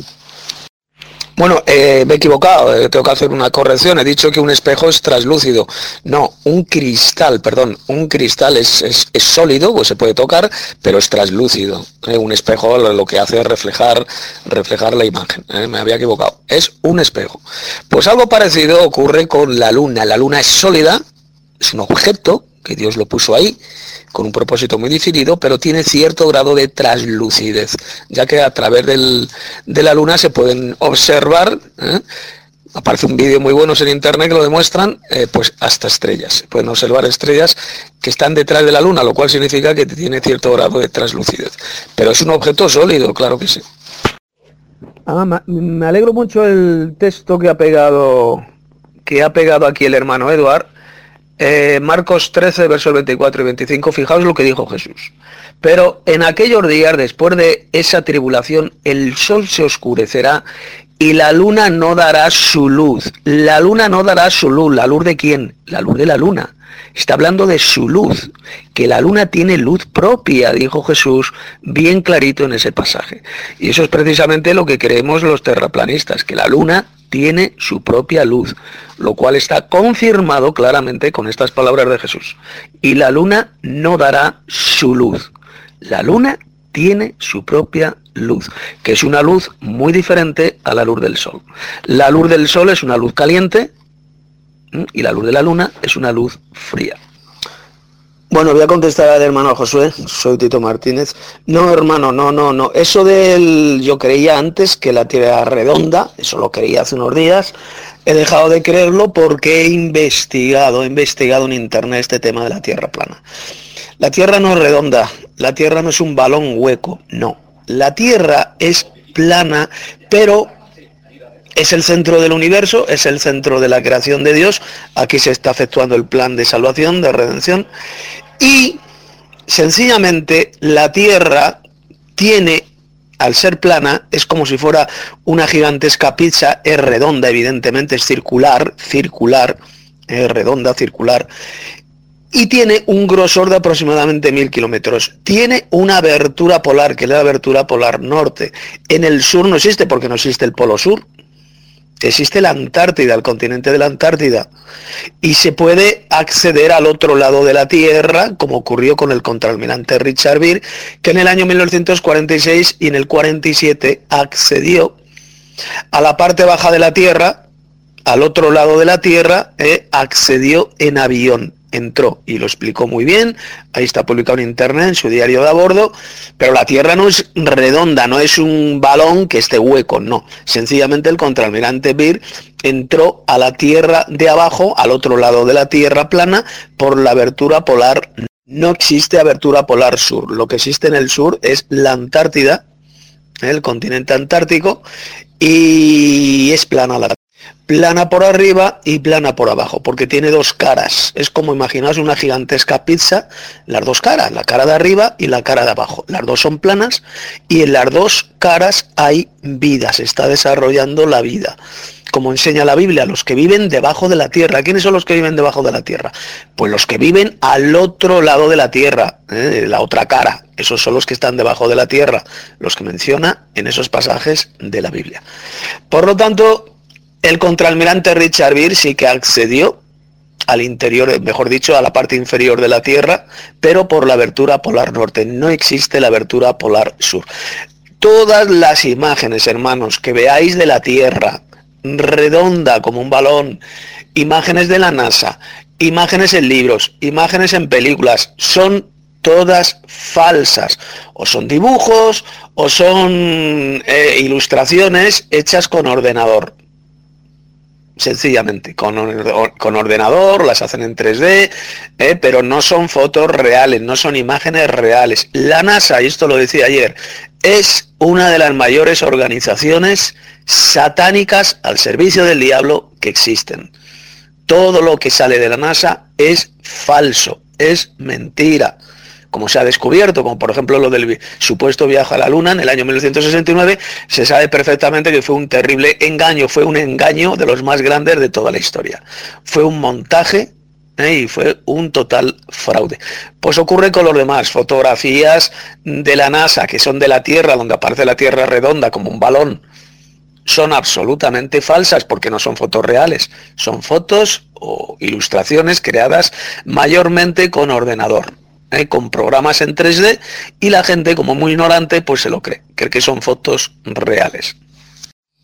Ahí en esa fotografía que ha publicado el hermano Poche, efectivamente, así es como eh, la luna y el sol pues giran alrededor de la Tierra plana. Es así. Esas son las órbitas que tienen. A ver, información para vosotros, los que sois nuevos y queréis aprender más sobre el asunto de la Tierra hueca, entrad en internet, eh, apuntad el nombre que os voy a decir. Eh, Roberto Benítez, él tiene un vídeo. Roberto Benítez ha hecho un vídeo muy bueno en, internet sobre la Tierra plana. Os recomiendo que veáis ese vídeo. Es él es español, entréis en YouTube y ponéis Roberto Benítez. Ponéis en el buscador de YouTube también Tierra Plana y vais a encontrar vídeos muy buenos sobre la Tierra Plana. Hay otros vídeos, si ponéis Tierra Plana, también hay otros vídeos que los engañados por el diablo ¿eh? y por el sistema mundano, pues intentan en esos vídeos demostrar que la Tierra no es plana. ¿eh? Son vídeos llenos de estupideces y de argumentos absolutamente falsos. Vais a encontrar también vídeos de esos. Pero vais a encontrar también en YouTube vídeos muy buenos, ¿eh? vídeos explicativos muy buenos sobre la Tierra plana. Simplemente buscadlo ahí con vuestro ordenador, vuestro teléfono, vuestro PC. Sí, Tito, alguno de esos vídeos explica por qué el cuarto menguante y cuarto creciente y luna llena. Hola Daniel, ¿qué tal? Eh, hay una aplicación en la Play Store de Android donde uno puede ver las 24 horas del día eh, la rotación de la Tierra desde un satélite. Entonces ahí te vas a dar cuenta, yo me bajé la aplicación y estuve 24 horas mirando a ver si veía algo anormal y de lo que me di cuenta es de que no se ve ni un satélite, siendo que hay millones y millones de satélites en el aire supuestamente. Así que eh, si quieres comprobarlo, puedes bajarlo, no recuerdo el nombre. Y ahí te vas a dar cuenta que este, no, no hay. Aparte, hay videos donde eh, suben un globo aerostático y sube realmente alto, donde se ve toda la Tierra y no se ve ni un satélite, una filmación real. Debería estar plagado y minado de satélites, los cuales no, no, existen. Es una, en realidad el GPS es para mí una red de, de antenas de posicionamiento global nada más, pero que están en la Tierra y no, no están flotando. También hay un video muy interesante, eh, por eso yo creo que la Tierra tiene una cúpula por encima, porque hay un video en el que un agente de Estados Unidos lanza un cohete con dos cámaras, una de costado y una que mira hacia abajo, y el cohete sale volando, ¿no? Con la propulsión que ellos le dan, y eh, eh, al final de la grabación se ve como se encastra en algún lado, sino que es como que se... Mm, se choca y se clava contra algo y queda fijo, quieto, queda girando y no cae. O sea, eso es este para mí una prueba de que hay sí una cúpula, que, el cohete queda ahí y bueno, y que no, no hay espacio. Efectivamente, Pochi, esa, esa capa de agua que existía sobre la Tierra al principio, cuando Dios creó la Tierra, pues se vino abajo cuando vino el diluvio. ¿eh? Por eso es que dice el Génesis que las compuertas de los cielos fueron abiertas y toda ese agua cayó a la tierra. También subió agua de debajo de la tierra y por eso es que se inundó toda la tierra ¿eh? durante el diluvio.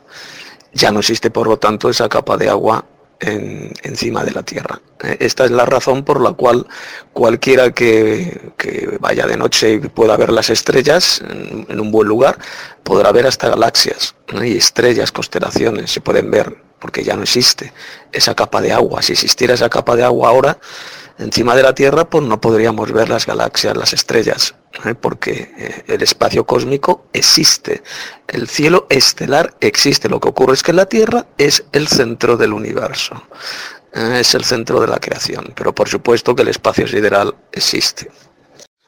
por cierto, esa capa de agua que al principio pues estaba encima de la Tierra, protegía mucho de los rayos cósmicos a los habitantes de la Tierra. Por eso es que vivían centenares de años, podían vivir muchos años.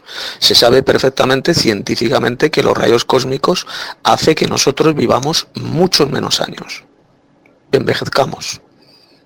Los rayos procedentes del cosmos, pues hace que nosotros envejezcamos más deprisa. Y cuando existía esa capa de agua, pues eso era como una especie de escudo que impedía que los hombres, pues, eh, vivieran menos. Entonces podían vivir centenares de años, como dice el Génesis. El mismo Adán vivió 920 años, Matusalén, etcétera, etcétera. Vivían centenares de años, gracias a esa capa de agua que había encima de la tierra. ¿Qué ocurrió? Que vino el diluvio, todo ese agua cayó a la tierra, ese agua que había encima de la tierra cayó a la tierra, y por eso a partir del diluvio, como dice la Biblia, la gente comenzó a vivir mucho menos años. Hasta actualmente que la gente puede vivir como máximo 100, 110, 115 años, eso es lo máximo. Eh, pero no era como antes del diluvio, que podían vivir centenares de años. ¿Qué tal? Buenas. Eh, para mí, el, ya que estamos hablando, eh, es mi, mi, forma de pensar, es una opinión nomás. Cuando dice que eh, los cielos pasarán con gran estruendo y también cuando habla de que hay cielo nuevo y tierra nueva, para mí termina de, botar todo el cristal o lo que sea, esa capa que está eh, cubriéndonos termina de caer. Entonces eh, es como que la tierra se mezcla con el universo y Dios vendría a morar. No sé qué opinan ustedes.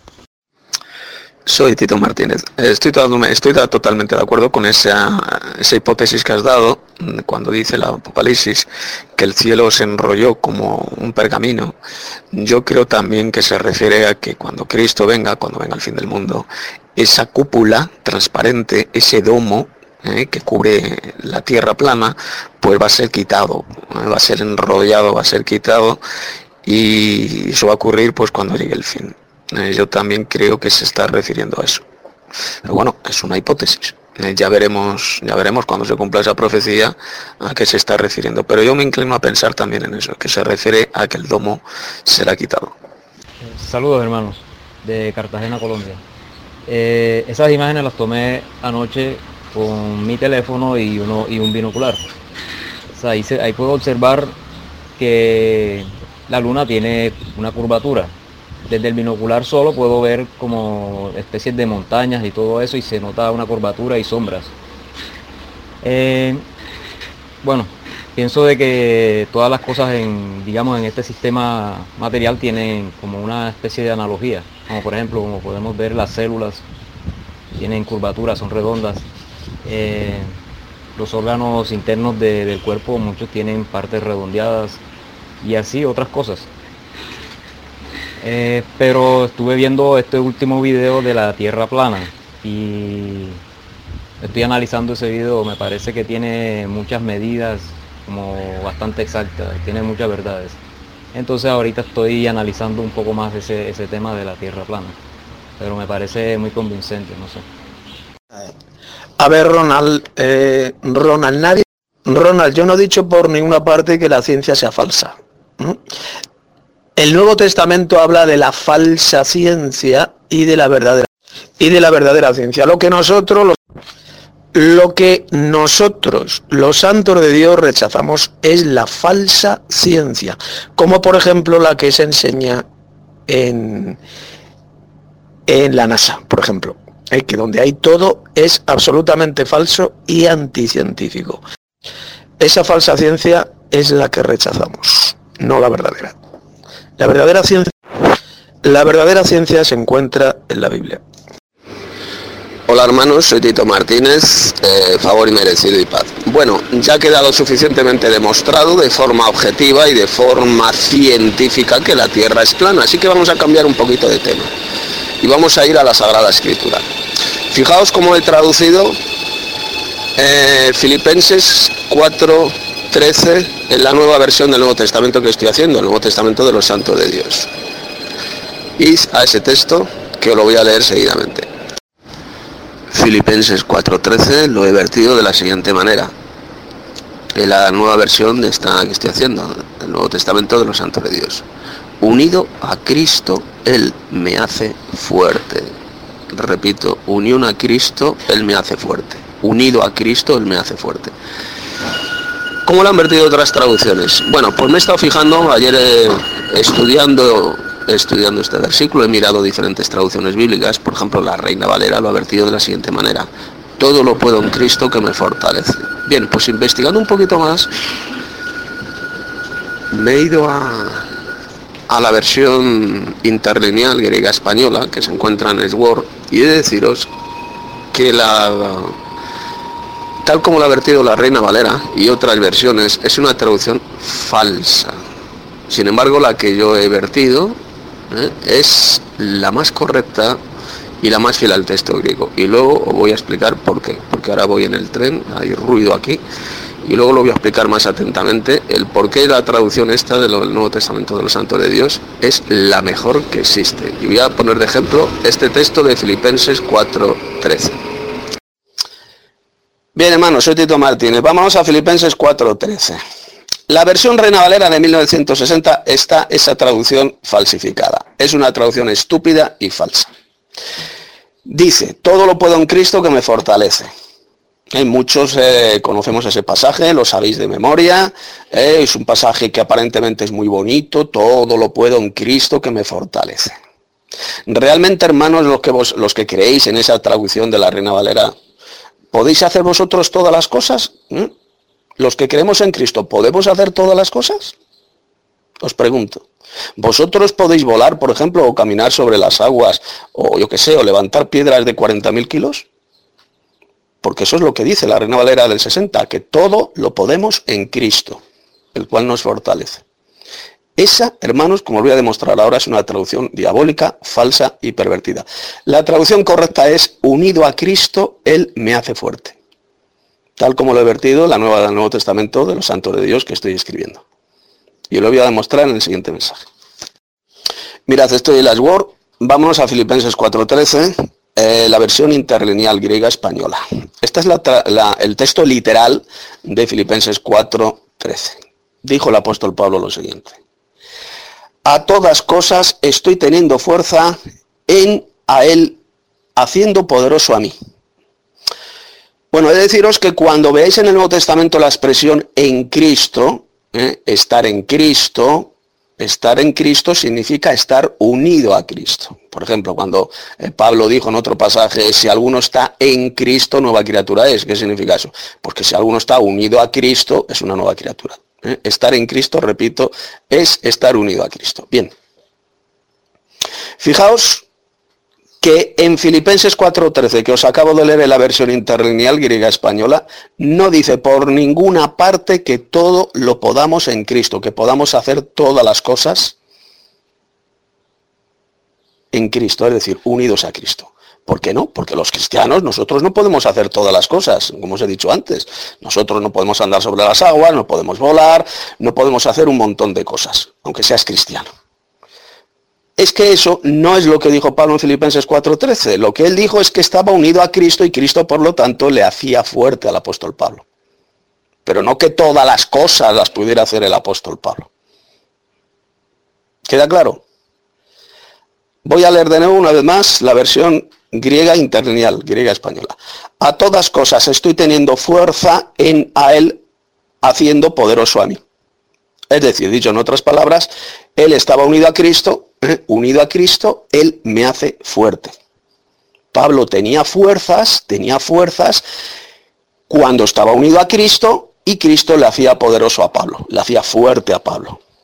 Que es como yo lo, he traducido aquí en la versión del Nuevo Testamento de los Santos de Dios. Unido a Cristo, Él me hace fuerte. Así que hermanos, tengamos mucho cuidadito con las traducciones bíblicas. Hay un montón de traducciones bíblicas y muchas están pervertidas, falsificadas, no dicen realmente lo que dijo el apóstol Pablo. ¿Qué, lo que ¿Qué solución es la que tenemos que hacer entonces? Pues sencillamente tenemos que ir, como he hecho yo, al texto griego, a una traducción literal del griego y utilizar el sentido común, que es el menos común de los sentidos. Decir, como dice la Reina Valera del 60, que todo lo podemos en Cristo, que todo lo podemos hacer en Cristo, es una traducción estúpida y falsa. Por eso es que estoy haciendo esta nueva traducción del Nuevo Testamento de los Santos de Dios, para corregir traducciones estúpidas y falsas como esa. Y no solamente la Reina Valera del 60, hay otras traducciones que lo han traducido de forma semejante, una traducción falsa. Todas las cosas no podemos hacerlas los cristianos, es que eso es de sentido común. ¿O que algún cristiano por ahí puede volar o puede caminar sobre las aguas o puede hacer un montón de cosas que son sobrehumanas? No, no lo podemos hacer. ¿Eh? Lo que dijo el apóstol Pablo es que él estaba unido a Cristo y por lo tanto Cristo le daba fuerzas al apóstol Pablo. Le hacía poderoso, le hacía fuerte. ¿Eh? Cuando estaba en Cristo, es decir, unido a Cristo. Por lo tanto, la traducción correcta, hermanos, es unido a Cristo, Él me hace fuerte. Cuando nosotros estamos unidos a Jesús, a Cristo, él nos hace fuertes, aunque nosotros somos débiles, somos débiles, somos de carne y sangre, Cristo nos hace fuertes cuando estamos unidos a Él. Eso es lo que significa estar en Cristo. Y ahí no solo esto ocurre con Filipenses 4.13, ocurre con otros muchos pasajes que aparecen en la versión Reina Valera de 1960 que están mal traducidos. Eh, son traducciones ilógicas, estúpidas, falsas, muy diferentes a como lo dice el texto griego. Repito, tenemos que ir siempre a una traducción literal del griego. No traducirlo literalmente del griego porque entonces apenas se va a entender, porque es difícil de entender. Tenemos que sencillamente ir al centro de la frase de lo que quiso decir el apóstol Pablo y utilizar el sentido común, que repito es el menos común de los sentidos. ¿eh? Cuando estamos unidos a Cristo, Él nos hace fuerte, pero no traducir diciendo que todo lo podemos en Cristo, que nos fortalece. Porque nosotros los cristianos, repito, no podemos hacer todas las cosas. Hay muchas cosas que no podemos hacer nosotros, aunque estemos unidos a Cristo. Eh, si pudiéramos hacer los cristianos todas las cosas, podríamos volar, podríamos atravesar paredes, podríamos caminar sobre las aguas, etcétera, etcétera. Por lo tanto, la traducción que ha vertido la Reina Valera del 60 es falsa, estúpida, es una traducción pervertida. Por eso os recomiendo que tengáis esta traducción que estoy haciendo del Nuevo Testamento de los Santos de Dios, que os aseguro es la mejor traducción que podáis conocer. Es la mejor. Un saludo a todos, soy Christopher eh, hermano Tito, ¿qué opina usted de pasaje de Juan 15.7 donde Jesucristo dijo, si alguno permanece en mí, pedid todo lo que queráis y os será hecho? ¿Qué opina de ese pasaje? Me alegro que haya citado ese texto de Juan 15, hermano Christopher, porque fíjate, eh, cuando ahí está poniendo Jesús la metáfora de la vid, eh, si permanecéis en mí, es decir, si estamos unidos a Cristo, que eso precisamente es lo que dijo Pablo. Eh, si alguno está en Cristo, si alguno está unido a Cristo, nueva criatura es. Pues estar en Cristo, permanecer en Cristo es sencillamente permanecer en Él, permanecer en su doctrina. Si alguna cosa le pedimos al Padre, Él lo concederá. Evidentemente, si es voluntad del Padre, concedernos eso. Todo lo que le pidamos al Padre Celestial, Él nos lo va a conceder. Pero, ahora utilicemos el sentido común, suponiendo que lo que le hemos pedido es voluntad del Padre Celestial concedérnoslo. Porque le podemos pedir cualquier cosa. Yo que sé, le puedes pedir, te hace falta una bicicleta, una moto, o cualquier cosa material. Si es la voluntad del Dios Padre que lo tengas, te lo va a conceder. Si no es la voluntad que lo tengas, pues no te lo va a conceder. Yo que sé, o que te toque la lotería. Padre Celestial, te pido que me toque la lotería para hacerme millonario. ¿Es la voluntad del Padre Celestial que tú te hagas millonario? Si no es la voluntad del Padre que tú te hagas millonario, pues no te va a tocar la lotería, no te vas a hacer millonario. Eh, todo siempre depende, quien tiene la última palabra de todo es sencillamente el poderoso celestial que es el Padre. Hermano, eh, sí, sí, yo entiendo perfectamente. Eh, yo lo, lo comparto y lo entiendo de la misma forma. El punto es que este pasaje se da también se puede malinterpretar y yo creo que ya se ha malinterpretado totalmente. Pero no tengo ahora, es que estoy sin computador, entonces no podría ir a ver en la Edge Word para corroborar el texto griego. Porque dice, todo lo que queréis y os será hecho. Entonces, ¿estás seguro, seguro que el texto griego es fiel a lo que dice ese pasaje? Em, me gustaría saberlo. Eh, sí, hermano Christopher, la traducción es correcta. Eh, ya he cotejado yo, ese es uno de los textos que, eh, por tener en cuenta que voy, ya he corregido hasta Filipenses capítulo 4. Es decir, que todo lo que hay anteriormente mm, ya está corregido en la nueva versión que estoy haciendo. Eh, sí, ese texto de Juan capítulo 15 está correctamente traducido en la Reina Valera. Eh, si permaneciereis en mí, mis palabras permanecen en vosotros, pedid todo lo que queréis y os será hecho. Eh, si estamos unidos a Cristo, evidentemente, y las palabras de Cristo permanecen en nosotros, entonces todo lo que pidamos al Padre Celestial lo va a conceder, suponiendo que sea voluntad del Padre concedernos eso. Siempre tenemos que pensar en eso. Porque hay otro pasaje en el Nuevo Testamento, hay otro texto que lo dice, que si Él nos concederá las cosas que hayamos pedido, si es su voluntad. Voy a buscar el texto, voy a buscar ese pasaje y lo voy a pegar. Ahí lo tienes, hermano, eh, hermano Christopher, el texto está en primera de Juan 5.14 y esta es la confianza que tenemos en él. Que si pedimos alguna cosa, es decir, si pedimos alguna cosa, cuando estamos orando, pedimos una cosa al Padre Celestial, conforme a su voluntad, Él nos oye. Es decir, Él nos contestará, nos concederá lo que hayamos pedido pero si es su voluntad, si es conforme a su voluntad, como dice este texto de Primera de Juan. Por lo tanto, siempre tenemos, cuando leemos la Biblia, estudiamos la Biblia, tenemos que mirar el contexto, cotejar un texto con otro. Cuando en Juan capítulo 15 Jesús dijo que si estamos unidos a Él, todas las cosas que pidamos al Padre, Él las va a conceder, tenemos que leer el contexto bíblico. E irnos, por ejemplo, a este pasaje de Primera de Juan, capítulo 5 ¿eh? Y esta es la confianza que tenemos en Él, que si pedimos alguna cosa conforme a su voluntad, Él nos oye. Es decir, que Dios nos va a, otorgar lo que le hemos pedido, si es voluntad de Dios otorgarnos eso. ¿eh? Es así la cuestión. Bueno, hay otro texto que ha pegado el hermano Pochi en Mateo, capítulo 17, verso 20. Jesús les dijo, por vuestra poca fe, porque de cierto os digo que si tuvierais fe como un grano de mostaza, diréis, diréis a este monte, pásate de aquí allá y se pasará, y nada os será imposible. Bueno, ahí está hablando de lo que se conoce como el don de fe.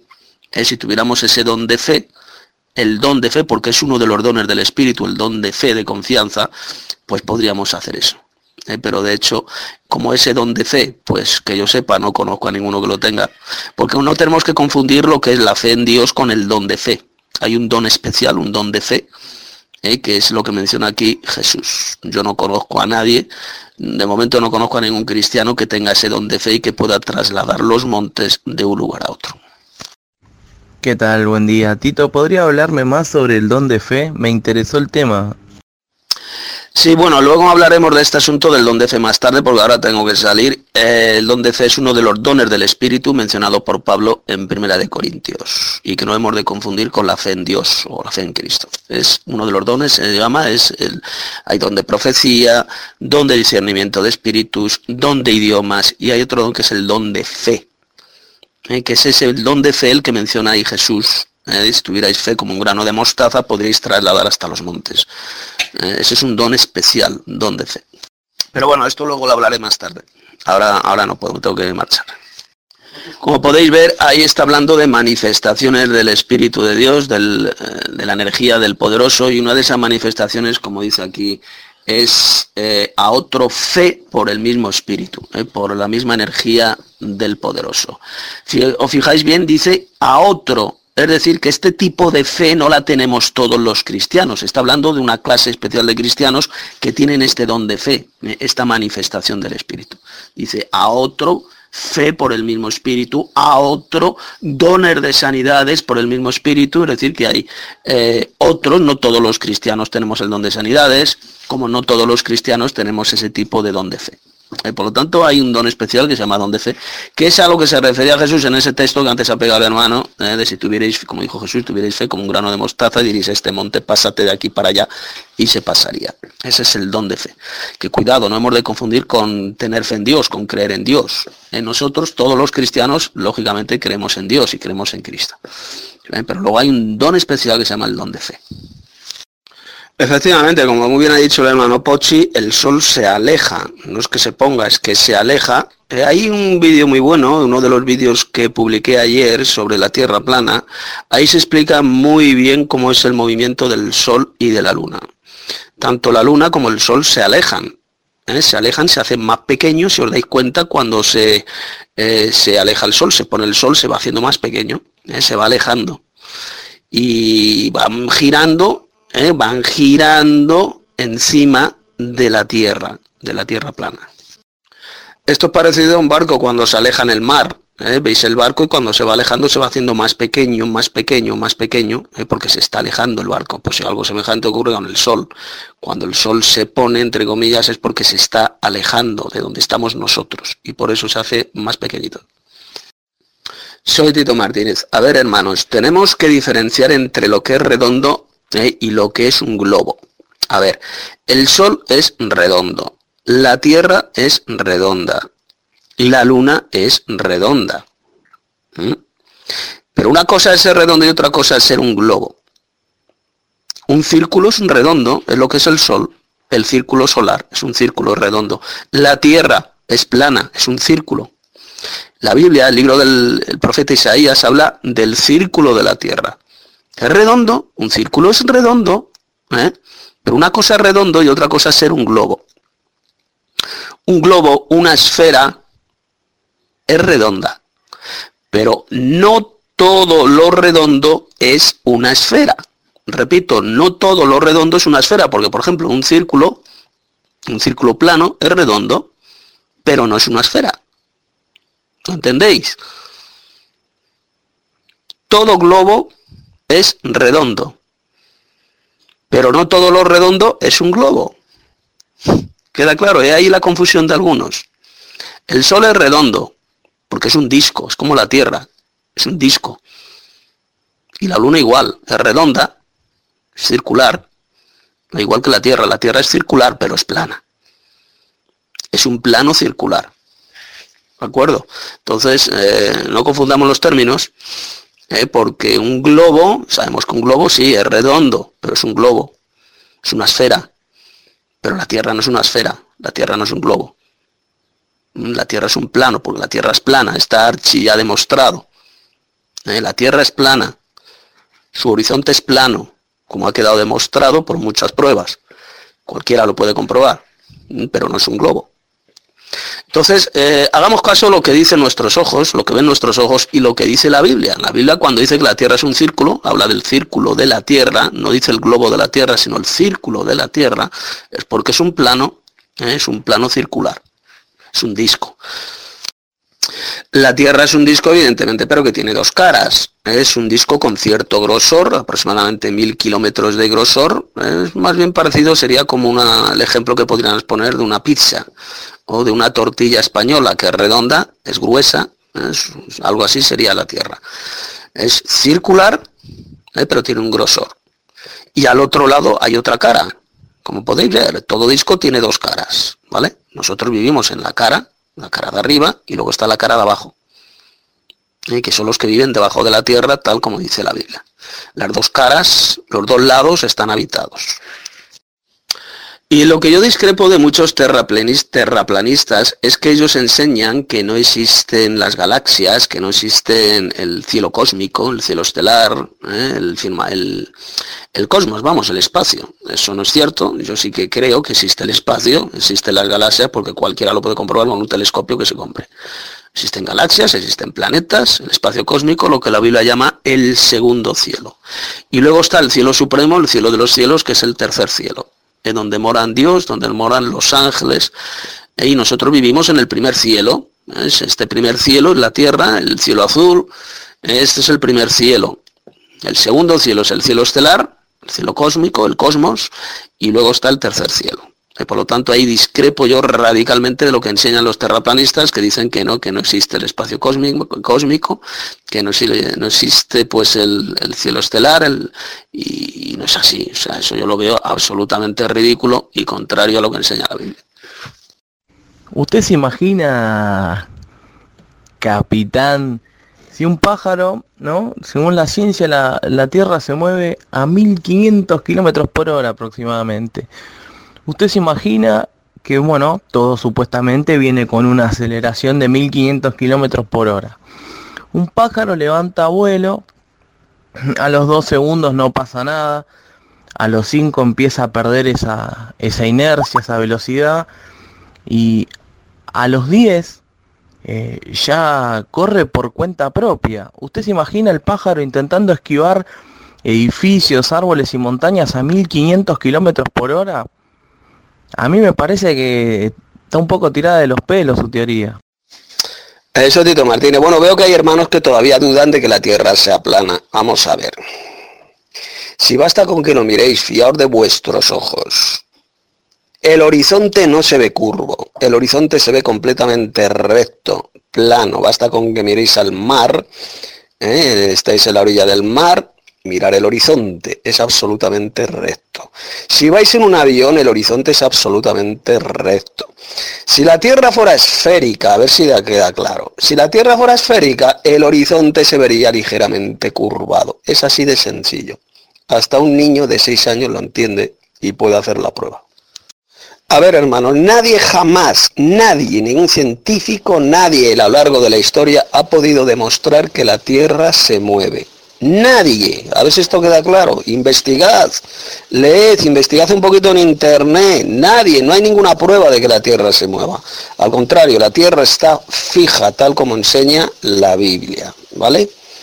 Y la Tierra es plana porque cualquiera lo puede ver a simple vista. Y además se ha comprobado muchísimas veces, enviando globos eh, arriba a la estratosfera y se ve claramente que la Tierra es plana. Todas las imágenes que existen de la Tierra como un globo, como una esfera, son falsas, así de simple. O se hacen imágenes, se hacen fotografías o vídeos con cámaras que tienen objetivo de ojo de pez y parece que es curva, parece que es un globo la Tierra.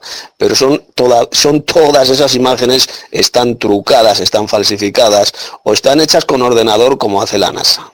Eh, no os traguéis las mentiras de la NASA.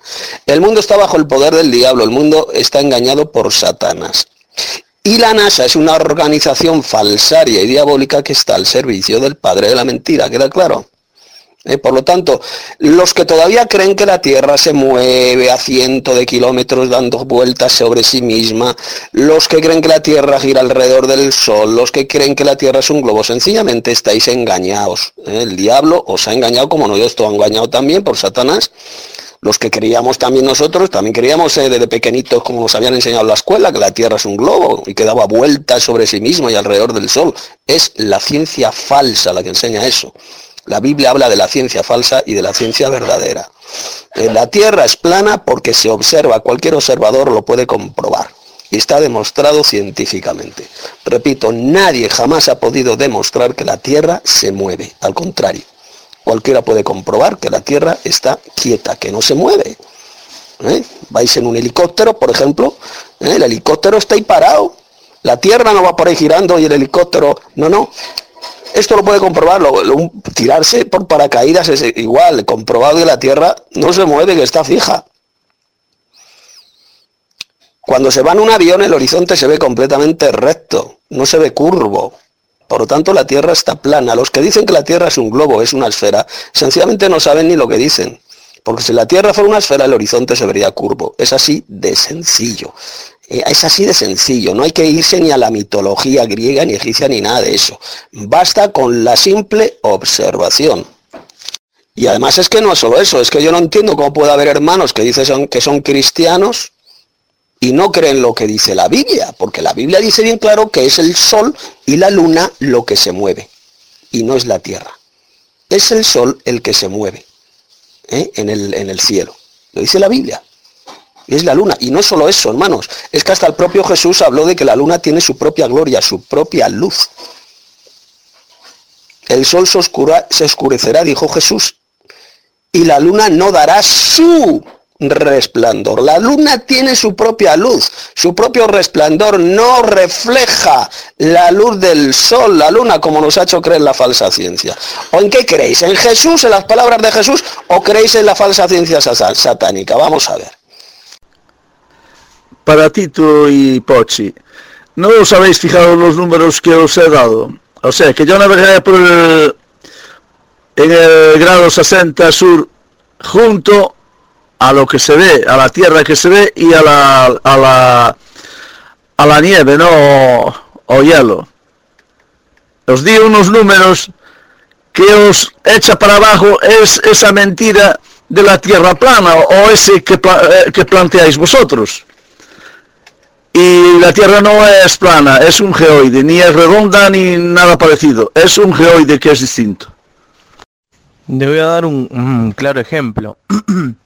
Este muchacho que se tiró de la estratosfera, no, no la verdad que no sé el nombre, eh, que estuvo cayendo como cinco minutos más o menos.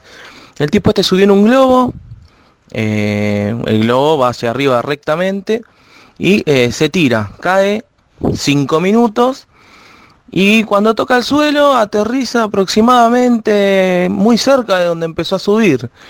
Ahora hagan este cálculo, si la Tierra gira 1500 kilómetros por hora y este muchacho subió hasta la estratosfera y tardó 5 minutos en llegar, tendría que haber caído mínimo en el medio del agua. Así que ahí si tienen, quieren una prueba de que no se mueve, ahí la tienen. Fíjense en esas cosas, los aviones. Los aviones si la Tierra gira en un sentido deberían tardar más en llegar y menos en volver, que esas fotos de satélite que usted dice que existen, eh, puede llegar a ser algún módulo o algo que esté cerca de la estratosfera, algo con un globo, ¿no? Este, pero no, no, no hay satélites girando alrededor de la Tierra, primero porque no tiene alrededor, sería por encima en todo caso, y no, no hay, no hay no existen. Debería estar plagado el cielo de satélites y no, no están. Usted con un telescopio debería poder verlos y sin embargo no lo hace. Así que no, no hay pruebas de, de ello. O sea, Ronald, que mirar al horizonte, por ejemplo, estando en la orilla de la playa y verlo completamente recto, es decir, demostrando así que la Tierra es totalmente plana, eso es especular para ti, eso es especulación cuando lo estoy viendo con mis propios ojos. Hola hermanos, soy Tito Martínez. A ver, eh, estrellas, planetas, galaxias, constelaciones, eso sí que existe. Eso es lo que la Biblia llama el segundo cielo. ¿Queda claro? Pero la Tierra es plana. ¿Eh? Como enseña la Biblia, y como, y como puede observar cualquier persona que observe un poquito el horizonte y lo vea completamente recto. Pero que existen planetas como Marte, Júpiter, Saturno, etcétera, etcétera, pues claro que existen. Cualquiera que tenga un telescopio y pueda observar el firmamento de noche, puede ver esos planetas, claro que existen. Así que aquellos que dicen que no existen planetas, que no existen constelaciones, galaxias, pues la verdad es que están en un mayúsculo error. La Tierra es el centro de toda la creación, la Tierra es plana, pero por supuesto que existe en el segundo cielo, existen constelaciones, planetas, galaxias, etc. Por eso es que en este punto yo discrepo completamente de la inmensa mayoría de los terraplanistas, los que enseñan igual que yo que la Tierra es plana en ese punto discrepo totalmente de ellos. Creo que están en ese asunto completamente equivocados. Eh, hermano Eduard, Estados Unidos ni nadie ha llegado a la Luna. Eso es mentira, fue todo mentira, un fraude, un montaje. Que no, ni Armstrong pisó la Luna, ni nadie pisó la Luna. Nadie ha ido a la Luna. Eso está suficientemente demostrado. El hermano Alexander Hell Hace unos días ha publicado un vídeo, una recopilación de vídeos excelentes, que ahí mira ese vídeo del hermano Alexander. Ahí está la prueba, ahí están las pruebas, está absolutamente confirmado que no llegaron a la luna. ¿Eh? Que llegaron a la estratosfera, que fueron en un cohete y viajaron por la estratosfera, por la estratosfera, eso posiblemente sí, eso nadie lo niega. Posiblemente sí, porque ya que igual que se lanzan globos que llegan a 30 o 40 kilómetros de altura, pues perfectamente puede lanzar un cohete con personas y llegar a estas alturas. ¿eh? Pero no traspasar más allá, es imposible, absolutamente imposible ir a la Luna. Hasta hay científicos que hablan de los cinturones de Van Allen que impiden completamente ir más allá de varios cientos de kilómetros de la Tierra. ¿eh? Miradlo en internet. El cinturón de Van Allen que impide que cualquier ser humano pueda llegar a la Luna ¿eh? físicamente en cohetes o a cualquier otro planeta. Es el cinturón de Van Allen que rodea, que está encima de la Tierra, mejor dicho, o rodea la Tierra, como queráis, y que impiden que vayamos más allá de varios cientos de kilómetros de distancia. Eh, por lo tanto, nadie llegó a la Luna. Esas supuestas grabaciones de supuestamente de Armstrong, ahí en la luna, que dijeron que llegaron a la luna, todo eso es falso, todo fue un montaje, todo eso lo hicieron en estudios. Todas esas conversaciones son absolutamente falsas. En la NASA lo que impera, y a ver si esto lo entendéis, que la NASA es una organización satánica masónica, ¿eh? están al servicio del padre de la mentira, de Satanás. Todo lo que sea ahí es, todo lo que sale de ahí es falso, es mentira, fotografías falsas, imágenes falsas. ¿Eh? A ver si esto queda claro. Incluso muchos, vamos a ver, hay muchísimos que no creen que la Tierra sea plana, ¿eh? creen que la Tierra es un globo y dicen exactamente lo mismo de la NASA.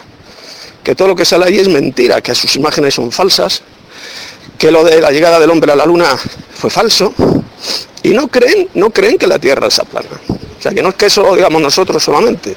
Lo dicen muchísima gente más que ha investigado el tema, que ha analizado este asunto y dan montones de pruebas de que la llegada, esas imágenes que salieron en 1969, supuestamente llegando a la Luna, unas imágenes en blanco y negro, por cierto, horrorosas, malísimas, ¿eh? pisando la Luna, Armstrong, todo eso era mentira, un fraude, fue hecho en estudios. ¿eh? Fue hecho en estudios y el mundo se tragó la gran mentira. A ver, eh, respecto a lo que pregunta el hermano Alexander Rossi, fotografías de Marte, por supuesto que son falsas. E igual que las fotografías, las últimas supuestas fotografías del planeta Plutón, eso es absolutamente falsa y es más falso, vamos, más falso que la rana Bergoglio todas las fotografías, todas, de planetas como Marte, de la Luna, etcétera, etcétera, que proceden de la NASA o de la ESA, que es igual que la NASA, pero a lo europeo. ¿eh? Las dos están controladas por Satanás y están al servicio de Satanás. Son fotografías e imágenes absolutamente falsas. Por cierto, imágenes, eh, vídeos, vídeos de supuestamente de Marte no hay ni uno. ¿eh? Lo único que vais a ver son fotografías. Y esas fotografías son más falsas que la rana Bergoglio. Hermano Eduard, yo no sé qué es lo que vio el astronauta este Neil Armstrong. No lo sé. yo qué sé. Él dice que vio algo, si es que es verdad eso, que dijo que vio algo, pues si vio algo no lo sé, igual fue un ángel o fue un demonio, no lo sé. Pero que hubo algo que le sorprendió sobremanera, le dejó estasiado, por supuesto que sí. Algo vieron los astronautas cuando estaban en la estratosfera, ¿eh? O fueron acompañados por naves, por discos voladores, por ovnis, por supuesto que sí, eso estoy yo de acuerdo. Algo vieron, algo ocurrió ahí arriba. ¿eh? Estoy hablando de la estratosfera, ¿eh? ¿Mm? No estoy hablando del espacio. No pudieron llegar al espacio, nadie puede llegar al espacio y nadie puede llegar a la Luna. Simplemente a, no sé, 30 kilómetros, 40 kilómetros de altura, por supuesto que ellos, eh, los astronautas, vieron algo, tuvieron una experiencia espectacular. De eso no tengo la menor duda. Bueno, respecto a Marte, que si Marte puede tener vida, puede tener vegetación, ríos, lagos, pues lo más probable es que sí, ¿Eh? Yo no digo que no, yo no estoy diciendo que los planetas estén muertos y, y vacíos de vida. Los planetas existen ¿eh? y posiblemente tengan vida. Yo eso lo admito, claro que sí. Yo sé que la inmensa mayoría de los terraplanistas, como Pochi, esto lo rechazan, lo niegan. Yo sí creo claramente que existen planetas, galaxias, existe espacio exterior, que es lo que la Biblia llama el segundo cielo. Imágenes de Marte que son transmitidas por la NASA, no me creo ninguna. Yo no creo para nada en nada de lo que salga de la NASA o de la ESA. Después de tantos fraudes, tantas mentiras que nos tienes acostumbrados, ellos no creo en nada de ellos. Sí, claro que sí, eh, hermano Tito, tiene muchísima razón en ese aspecto. Todas las fotos que andan tirando la NASA, eh, indudablemente y con, estudios que ya se han visto, la gran mayoría, la gran mayoría son falsas. Pero vamos, tampoco vamos a, ir al otro extremo si al creer que todo lo que sale de la NASA también es falso, porque ya nos han engañado con unas cuantas fotos o ya eso, aunque es lógico pensar, pero por eso está la ciencia, la buena ciencia, para poder sacar las conclusiones, si realmente son verdaderas o no son verdaderas. Ahora, la foto que saca este vehículo, el Discovery, de hecho que es falso los colores que cuando, cuando tiran las fotos, los colores que muestran a Marte como un planeta rojo son falsos. Pero con unos cuantos filtros podemos sacar el color original del cielo que es azul. Y que, bueno, vamos, eh, la NASA también ah, tiene fotos de, de la luna. Y hace poco yo me compré un telescopio para ver que, porque este Pochi, el, el hermano Pochi había dicho de que, eh, y con respeto hermano Pochi, no le estoy faltando el respeto a usted, ¿eh? pero usted había dicho de que no existen los planetas y me preocupó bastante, me preocupó bastante, me preocupó bastante. A tal punto que me dudé, me fui a la tienda, me dudé y hasta pude ver, hasta pude ver este Marte, pude ver varios planetas y son casi igual que muestra eh, la NASA. Claro que no lo vi con una mejor resolución, ¿no? Vamos a ser claros, pero los pude ver borrosos, pero la forma ahí yo lo pude ver.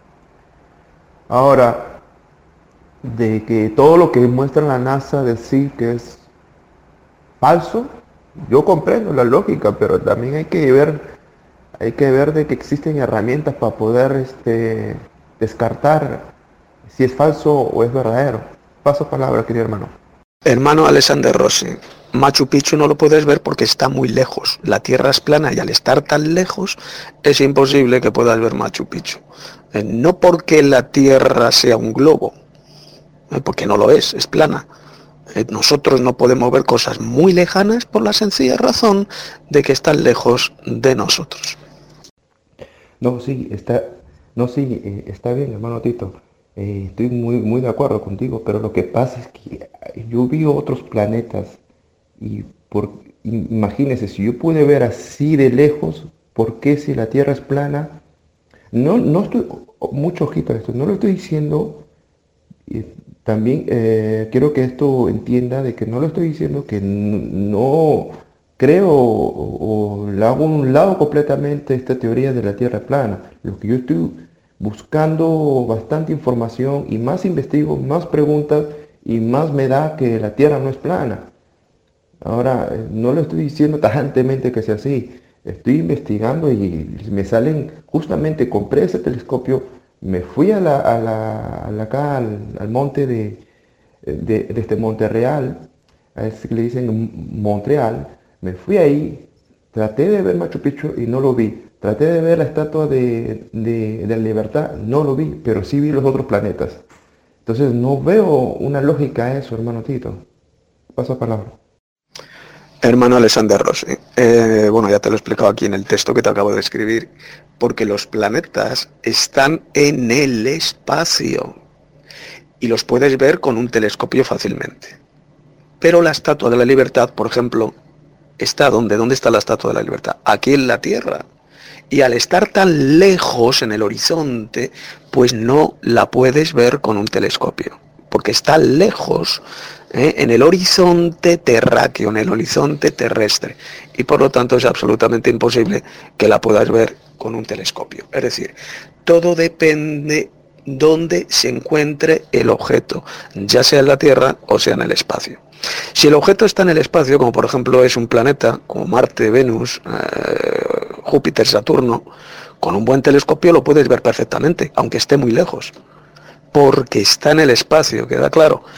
Pero si es un objeto terrestre, como por ejemplo la Estatua de la Libertad, que está en la Tierra, y tú vives, por ejemplo, en Italia, pues es absolutamente imposible que lo puedas ver con un telescopio, porque está en la Tierra, la Estatua de la Libertad. Está demasiado lejos aquí en la Tierra. Yo si usted, Tito Martínez, me muestra una foto de un planeta que no sean las falsificadas por la NASA, yo voy a creer que hay planetas fuera de la Tierra. Ahora, si yo no veo una foto de un planeta, va a ser muy difícil. Hermanos, esto es muy importante de lo que voy a decir. Nunca os fiáis, os fiéis de imágenes o vídeos de la NASA o de esa que suelen ser falsos, manipulados. son ilustraciones creadas por ordenador, etcétera.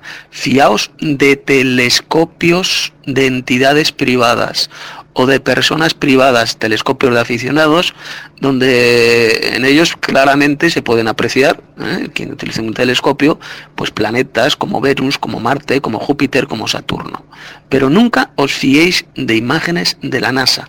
La NASA y la ESA están al servicio de Satanás. Son entidades falsas y diabólicas. Pero no así telescopios de gente privada. Eso es otra cosa muy diferente.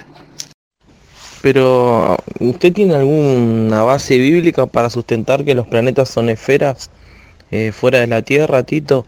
Y además, entre nosotros, ¿no? Igualmente, eh, que estamos de acuerdo que es plana, pero ¿qué, función cumplirían eh, los planetas? Hermano Pochi, soy Tito Martínez. Como he dicho aquí por escrito, el propósito por el cual Dios creó millones de galaxias y millones de planetas es para que la especie humana, cuando llegue el momento, no ahora, ¿no? sino cuando llegue el momento, cuando el reino de Dios llegue a la tierra con poder y gloria, entonces la especie humana se pueda expandir por todo el universo, por todas esas galaxias y por millones y millones de planetas. Ese fue el propósito por el cual Dios creó todo el universo, no solamente la Tierra, eh, creó también millones y millones de planetas y de galaxias. ¿Cómo están queridos hermanos? Por aquí les habla su hermano Alexander Rossi de, desde Montreal, Canadá. Yo les sugeriría al hermano Pochi de que vaya al Observatorio de Buenos Aires para que él mismo, mismo eh, vea con sus ojos y no crea estas teorías que realmente dan hasta risa de pensar de que no existen planetas y estrellas, realmente eso da risa. Yo te sugeriría, hermano Poche, que te vayas a un observatorio, al observatorio de Buenos Aires, tú bien escrito, anda ahí y velo con tus ojos. Velo tú, ahí dan mucho mejores imágenes que un telescopio privado. Y ya que hemos estado hablando tanto de esto y tantas, tantas ganas le he puesto yo a esto, yo yo me voy a ir al, observatorio de acá de Montreal para investigar mucho más. Paso palabra, queridos hermanos. Eso Tito Martínez. Hermano Alexander Rossi, los eh, la inmensa mayoría de los terraplanistas, eh, recuerda que yo también, yo también soy terraplanista, yo creo que la Tierra es plana. La inmensa mayoría de ellos, como por ejemplo el hermano Pochi, eh, sí que creen en la existencia de las estrellas. Ellos no niegan que existen las estrellas. ¿Qué es lo que ocurre? Que lo que ellos enseñan es que las estrellas son cositas pequeñas, muy, muy pequeñas, muy brillantes, que están ahí pegadas en el domo, en la cúpula de cristal que, o energética que rodea la Tierra. Eh, por dicen que están ahí, colocadas, pegaditas. Eh, esos son para ellos las estrellas. Esa es la enseñanza que tienen ellos.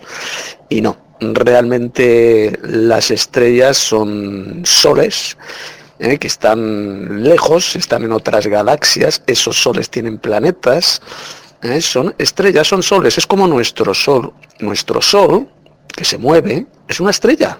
Las estrellas que vemos en el universo, las galaxias, son soles también, que pertenecen a otros sistemas solares, en otras galaxias. Eso se puede ver perfectamente con un telescopio.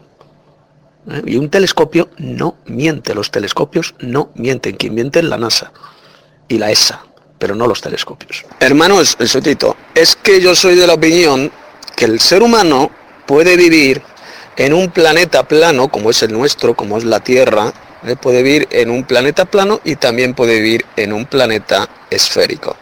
No hay ningún problema. ¿Qué es lo que ocurre? Que en un planeta esférico el horizonte lo veremos curvado lo veremos curvo.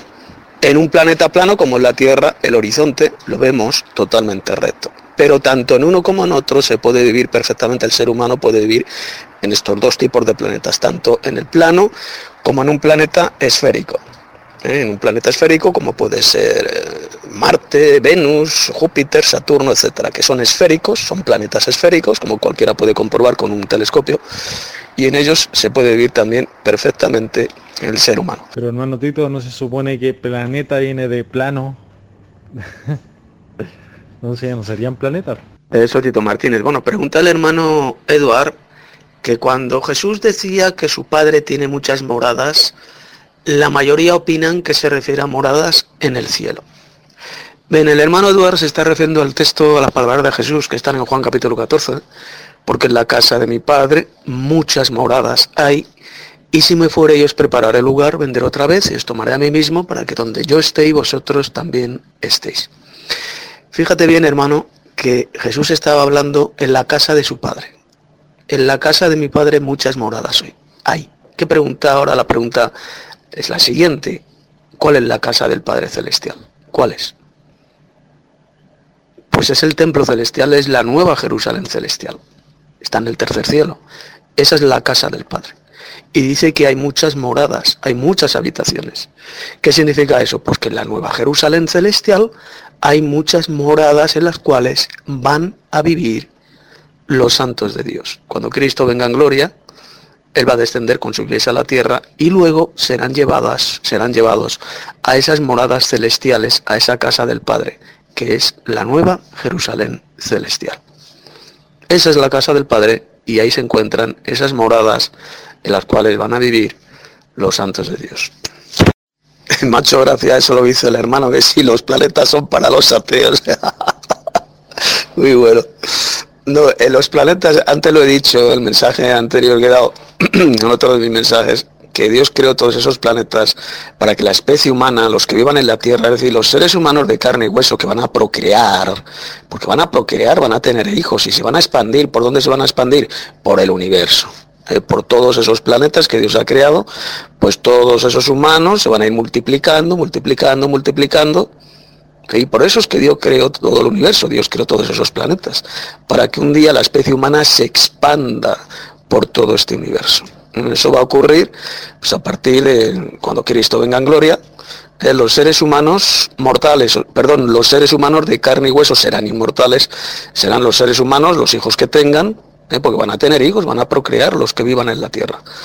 Y todos estos seres humanos pues se van a expandir o van a vivir todos aquí en la tierra, en el plano este, en la tierra, todos juntos aquí, todos metidos durante millones y millones y millones de años. No, se van a expandir por todo el universo, todos esos planetas que Dios ha creado. Hermanos, como ya estamos en charla, eh, procurad enviar vuestros mensajes en audio, eh, porque tenemos hoy charla oficial, así que procurar utilizar el micrófono del teléfono. Hermano, hermano Tito, eh, ¿qué piensas del vídeo que acabo de enviarte de Nibiburo? ¿Qué, qué tal, qué tanto de, de credibilidad tiene? Pues sí, hermanos, el tema es general, estamos en una tertulia general. Son temas varios que podemos ir tocando, no solamente el tema este del universo, ¿eh? de la Tierra plana, etcétera, podemos hablar de muchísimos temas. Podemos analizar ¿eh? y comentar pasajes de la Biblia. O sea, hay tantísimos, tantísimos temas que podemos tratar en esta tertulia que pues, a veces no es, lo que ocurre es que no sabemos ni por dónde comenzar, ¿no? Bueno, pero procurad enviar los mensajes en audio. chatear lo menos posible porque ya estamos en charla oficial. Hermano, hermano Vicente, sí, yo he leído en internet bastantes cosas sobre el supuesto planeta este de Nibiru y, no sé si, puede, si es verdad o si es mentira, es que no lo sé, hermano. No lo sé, yo hasta que no lo vea, si un día veo con mis ojos a Nibiru, pues diré sí, claro que sí, existe Nibiru porque lo he visto, ¿no? En el firmamento, ¿eh? a un planeta que por ahí se está acercando, pero mientras lo único que vean en internet son ilustraciones, dibujitos o imágenes de Nibiru hechas con ordenador, pues eso no me sirve absolutamente para nada. Que posiblemente sí, o posiblemente no, ya veremos. Eh, gracias y paz a todos los hermanos de la sala. Eh, eh, quería preguntar sobre qué saben, qué opinan al respecto de las tablas, las tablillas sumerias que están utilizando todos estos conspiranoicos eh, y supuestamente dicen que es más fiable que la Biblia, cosa que me parto de la risa, pero eh, ¿qué opinión tienen sobre eso? Es, eh, o sea, cualquier, cualquier cosa, cualquier que, que me diga algún hermano. Eh, hay un tal Parcerisa en internet, uno que es español, no sé si conoces el canal de Parcerisa, él critica mucho al, eh, al pollo este, al Nietzsche este, como se el de, el de los eh, Anunnakis, el planeta Nibiru, y dice que todo lo que dijo ese señor, el Fichi ese, era, era falso. Esto lo dice el Parcerisa este. vamos a ver. Prácticamente todas las culturas antiguas habla de que un día en el pasado unos dioses, que ellos llaman dioses y que eran alienígenas, descendieron a la tierra. Eso es cierto. Se está refiriendo a esos 200 ángeles que un día descendieron a la tierra para procrear con las hijas de los hombres. Y enseñaron ciertas cosas a los seres humanos. Lo dice la Biblia y lo dice también el libro del profeta Enoch. Por lo tanto, cuando esas culturas hablan de que unas entidades divinas un día descendieron a la tierra, claro que están diciendo la verdad. Se están refiriendo a lo que menciona ahí el, libro de Enoch y también el Génesis. Los hijos de Dios vieron a las hijas de los hombres que eran hermosas y un día descendieron aquí a la tierra para procrear con ellas.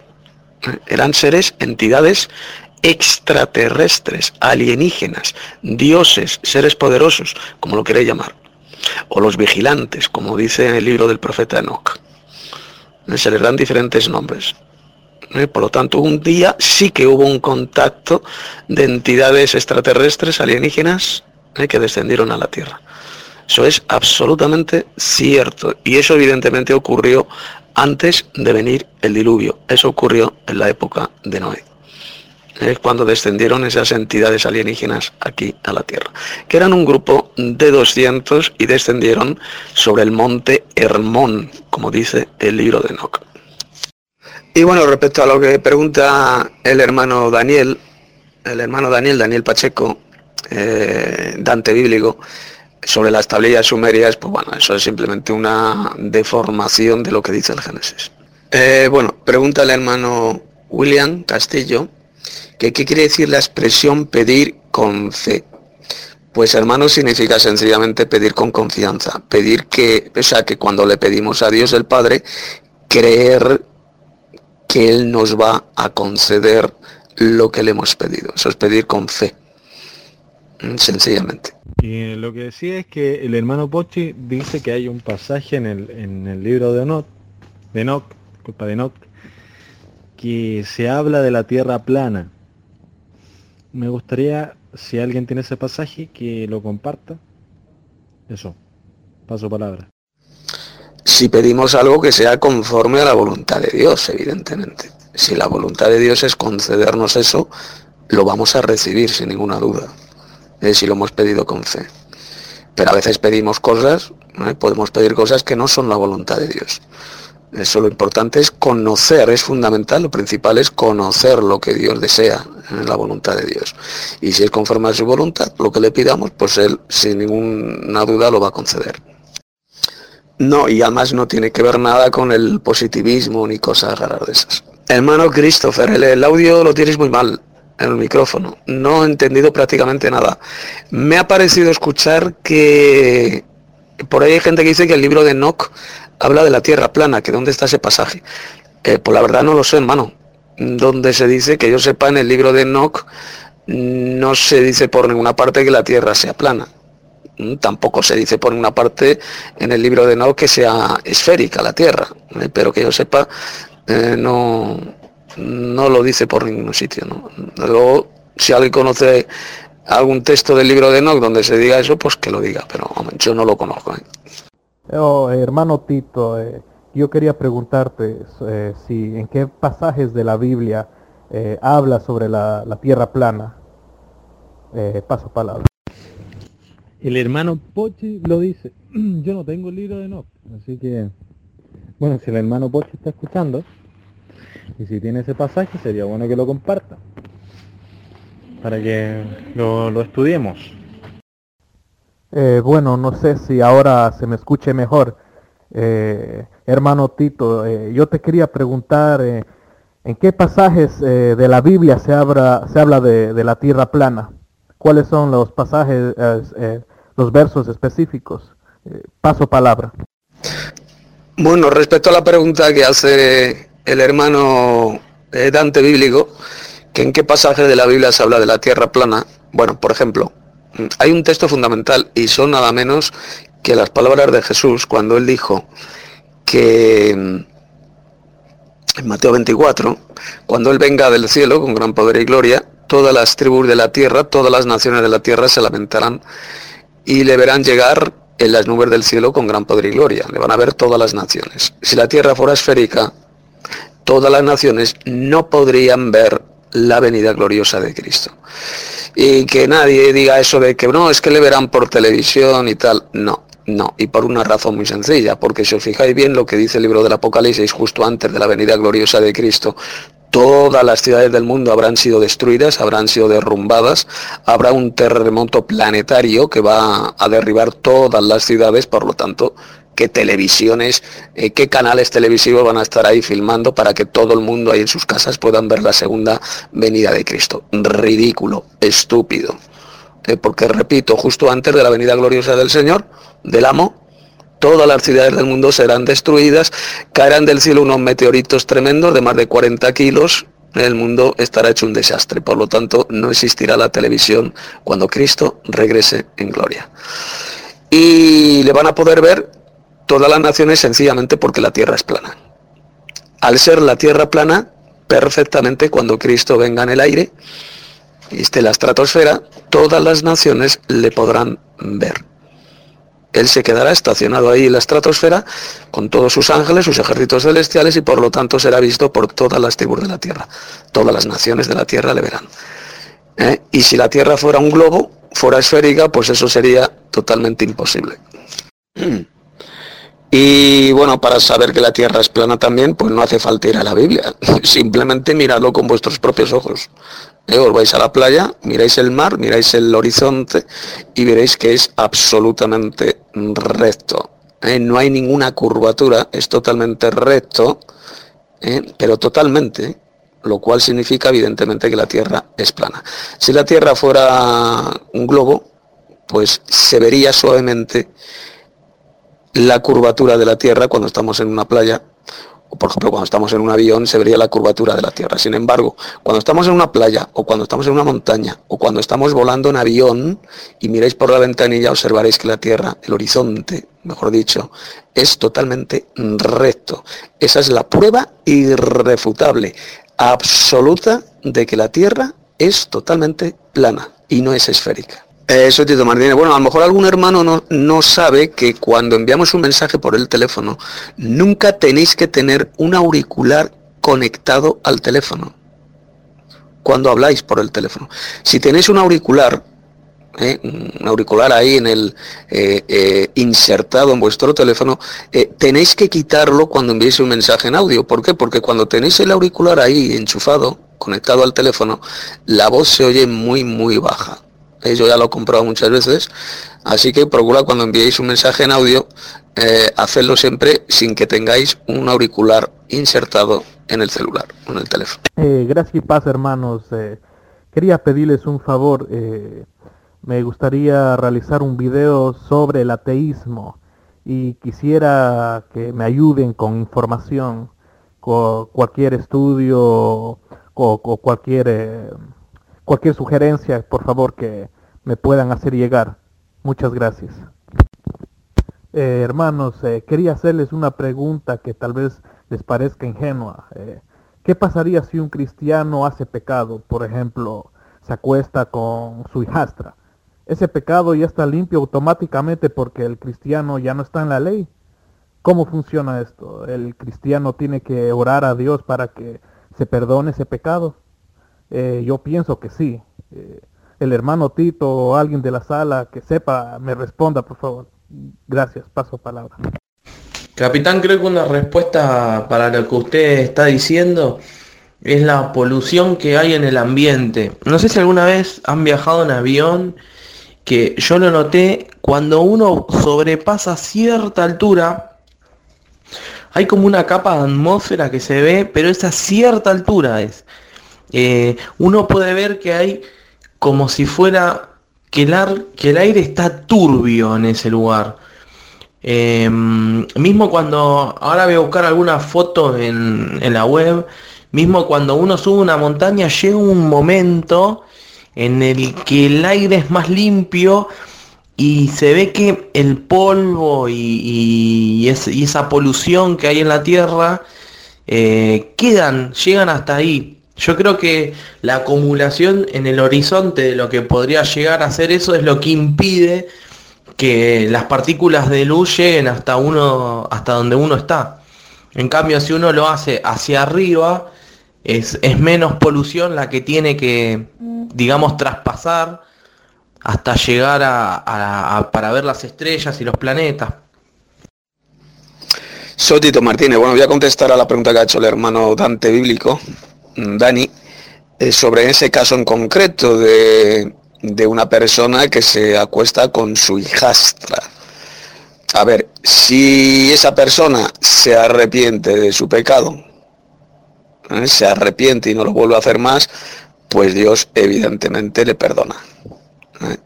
Si él persiste en pecar, si él practica el pecado constantemente, pues eso significa sencillamente que no es cristiano. Porque el que practica el pecado es del diablo, dice bien clarito primera de Juan.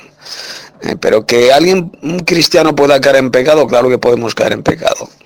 Y como dice la escritura, si alguno peca, abogado tenemos para con el Padre a Jesucristo el justo. Si confesamos nuestros pecados, Dios es fiel y justo para perdonar nuestros pecados y limpiarnos de toda maldad. Es decir, si hemos pecado, tenemos que confesar nuestro pecado, tenemos que arrepentirnos genuinamente y por lo tanto quedamos entonces completamente limpios. Dios nos perdona. ¿Eh? Pero claro, si alguien peca y persiste en pecar y practica así constantemente el pecado, pues sencillamente significa que no es cristiano de ninguna manera. Ya que aprovecho que contestó y está atento al grupo, la pregunta que le quería hacer, eh, ahora que puedo hacérsela en audio, este, es este tema de que usted dice que eh, más adelante la humanidad va a habitar en todo el universo. Eh, capaz que lo ignoro, capaz que no, no haya leído o no haya relacionado los pasajes, pero cuando Jesús eh, viene a la tierra, no transforma a todos los humanos en, con cuerpos gloriosos. Queda un resto de humanidad. Pero cuando entrega a los- al Padre, porque le dice, tuyos serán y tú me los diste, y cuando él ata todo abajo de sus pies, cuando le entrega toda la potestad después de los mil años al Padre, yo creo que cuando él abre los libros, eh, transforma a todos con cuerpo glorioso. Tal vez me estoy equivocando, tal vez solamente eh, los que murieron eh, durante el periodo de la bestia tengan el cuerpo como Jesucristo. No sé, mm, no sabría cómo encarar la pregunta que, que le quiero hacer, sino que eh, me gustaría saber eh, si los humanos que van a poblar el universo que usted dice tienen cuerpo glorioso. Porque eh, Jesucristo dijo que los ángeles no tienen mujeres.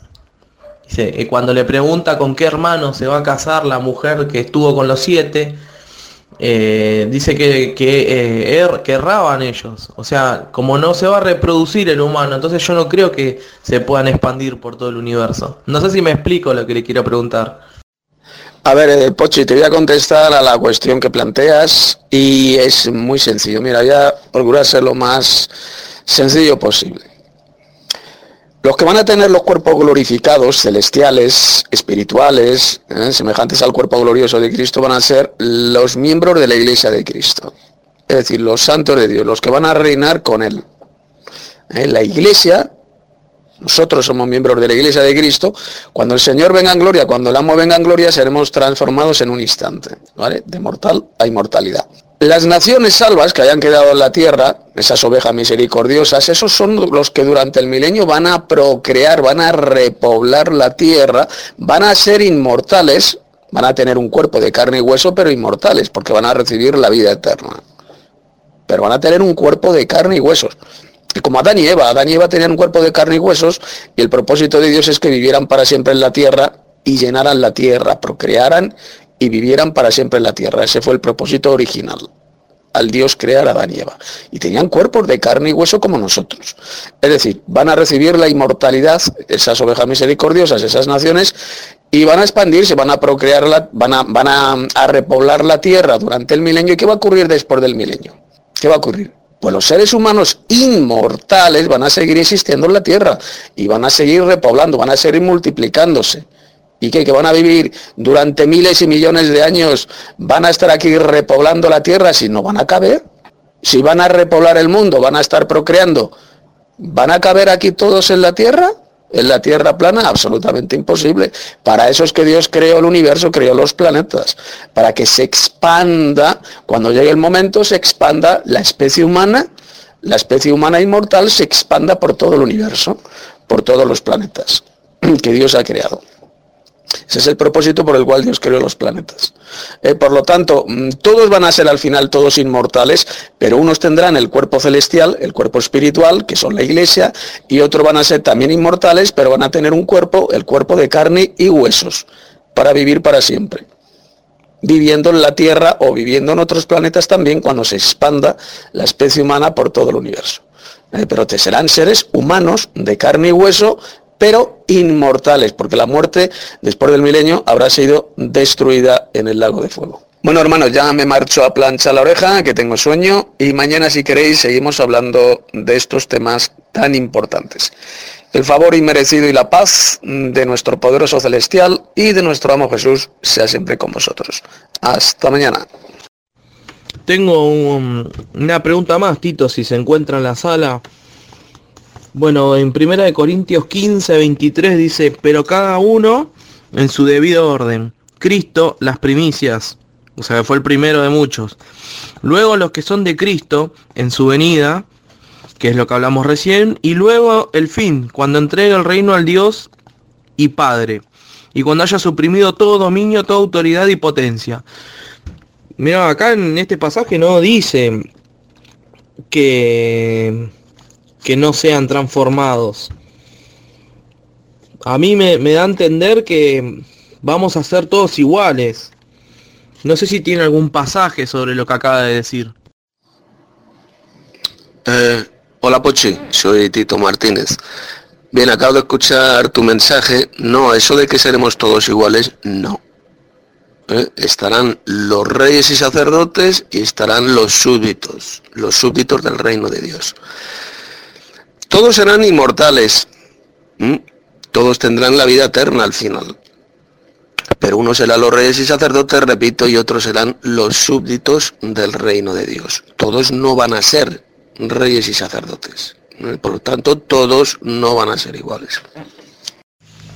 Si tú te fijas el pasaje que tú acabas de leer en Corintio, habla de la iglesia, se está refiriendo a la iglesia, a la iglesia, a los que son de Cristo, los que son de Cristo, a la iglesia, a ese cuerpo sacerdotal, a ese grupo santo sacerdotal, de eso que se está refiriendo. Todos aquellos que hereden la vida eterna en el juicio de las naciones, cuando baje la nueva Jerusalén a la nueva tierra, ellos van a vivir fuera de la ciudad, pero van a estar ahí, y van a poblar toda la tierra. Nosotros vamos a vivir en la capital, dentro, que es la nueva Jerusalén. Así vamos a vivir nosotros. Y vamos a heredar todas las cosas. Así es que yo um, tengo mi esa opinión, creo que es así, de que va un grupo que está afuera, poblando toda la tierra, todo el cosmos, y nosotros vamos a hacer lo que vamos a heredar todas las cosas por medio de Jesucristo. Hay un pasaje muy interesante en Apocalipsis que dice que el árbol de la vida, que está a un lado de la calle y del otro, ahí está el, árbol ah, de la vida eterna. Ese árbol dice que las hojas son para la sanidad de las naciones. Es muy interesante lo que dice ese pasaje que es para la sanidad de las naciones. Nosotros no vamos a necesitar ningún tipo de sanidad porque vamos a tener un cuerpo glorificado.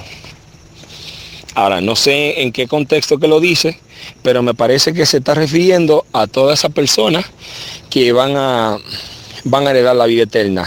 En conjunto con aquellos, cuando venga el juicio del gran trono blanco, donde dice el pasaje que los libros fueron abiertos y quien no se encontró en el libro de la vida, escrito en el libro de la vida, fue lanzado al lago de fuego. Quiere decir que habrán personas que sí se van a salvar en ese último juicio y esas personas también van a ser como Adán y Eva.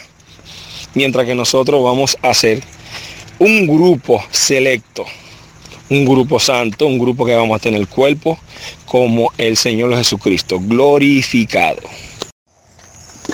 Gracias y paz, hermano de la sala de charlas bíblicas, José Junior desde la Florida. Ah, este, una la pregunta que, que hiciste, hermano Pochi, que tú dices que todos van a ser eh, transformados, van a ser igual que, que la iglesia o como Cristo, van a tener cuerpo glorificado.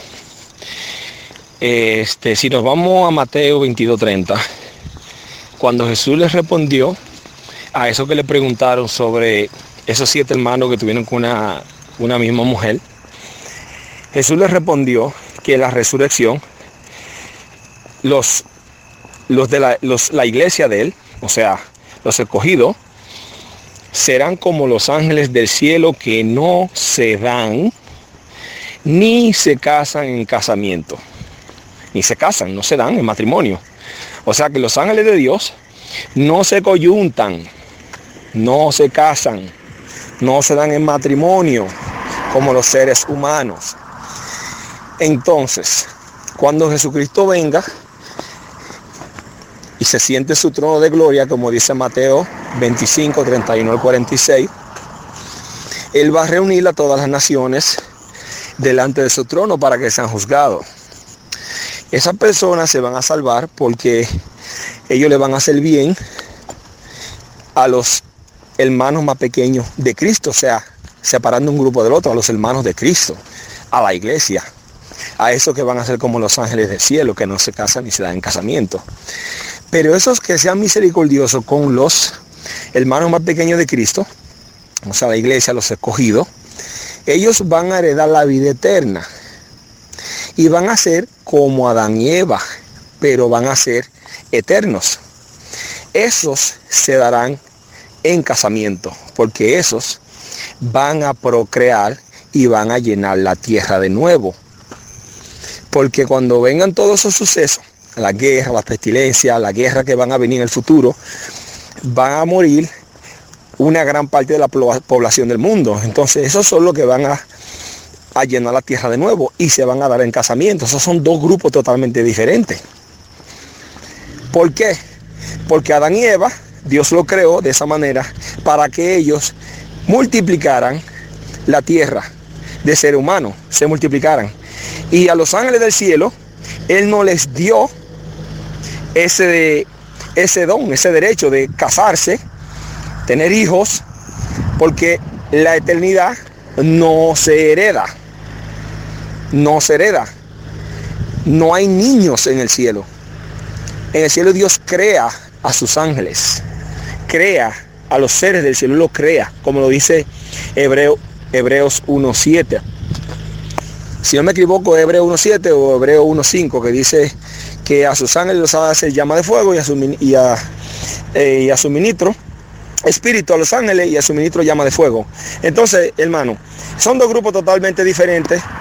Los que se salven en el juicio de las naciones cuando Jesucristo venga, van a ser como Adán y Eva, van a procrear, se van a casar y dar en casamiento porque van a llenar la tierra de nuevo. Y la iglesia va a ser un, grupo de sacerdotes y reyes que van a tener un cuerpo glorificado, van a tener la potestad de ser como Jesucristo, como un hombre glorificado y vamos a tener la capacidad también de transformar nuestro cuerpo en luz a la misma vez también cuando querramos, porque va a ser un cuerpo lleno de poder. El cuerpo, de, el cuerpo que va a tener ese es la persona que herede en el juicio, que puedan eh, entren al juicio y sean salvas, esa persona van a poblar toda la creación, como lo dijo el hermano Tito, van a poblar absolutamente toda la creación. Por ende, son dos grupos totalmente diferentes. Uno con poder de con un cuerpo glorificado, poder de, de sujetar todas las cosas, como lo dijo el apóstol Pedro. Y los otros van a tener vida eterna, pero van a ser como Adán y Eva, como cuan- cuando Dios los creó.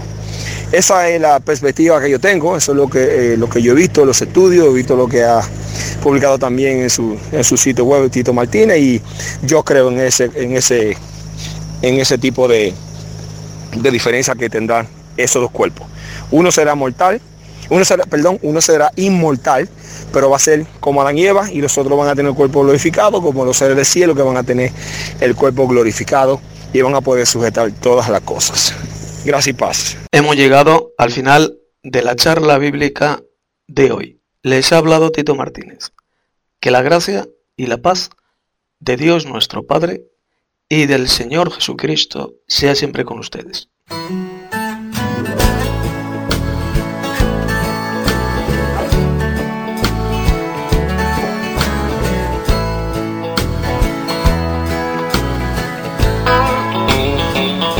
Qué paz me da tener esa certeza de que el dolor es solo un escalón para seguir andando cuesta arriba hasta acabar mi peregrinación. Hasta ese día seguiré cantando. Hasta ese día viviré feliz. Hasta alcanzar la tierra prometida y estar por siempre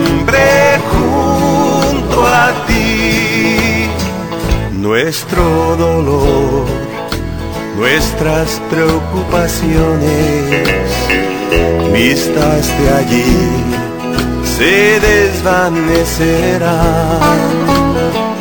Y lo que en este mundo valoramos, sin importancia nos parecerá hasta ese día seguiré cantando. Hasta ese día viviré feliz. Hasta alcanzar la tierra prometida y estar por siempre junto a ti. Y aunque en verdad a veces es difícil guardar la fe cuando hay tanta maldad, mi corazón como ave en cautiverio espera el día de su libertad. Hasta ese día cantando. Hasta ese día viviré feliz. Hasta alcanzar la tierra prometida y estar por siempre junto a ti. Hasta alcanzar la tierra prometida y estar por siempre junto a ti.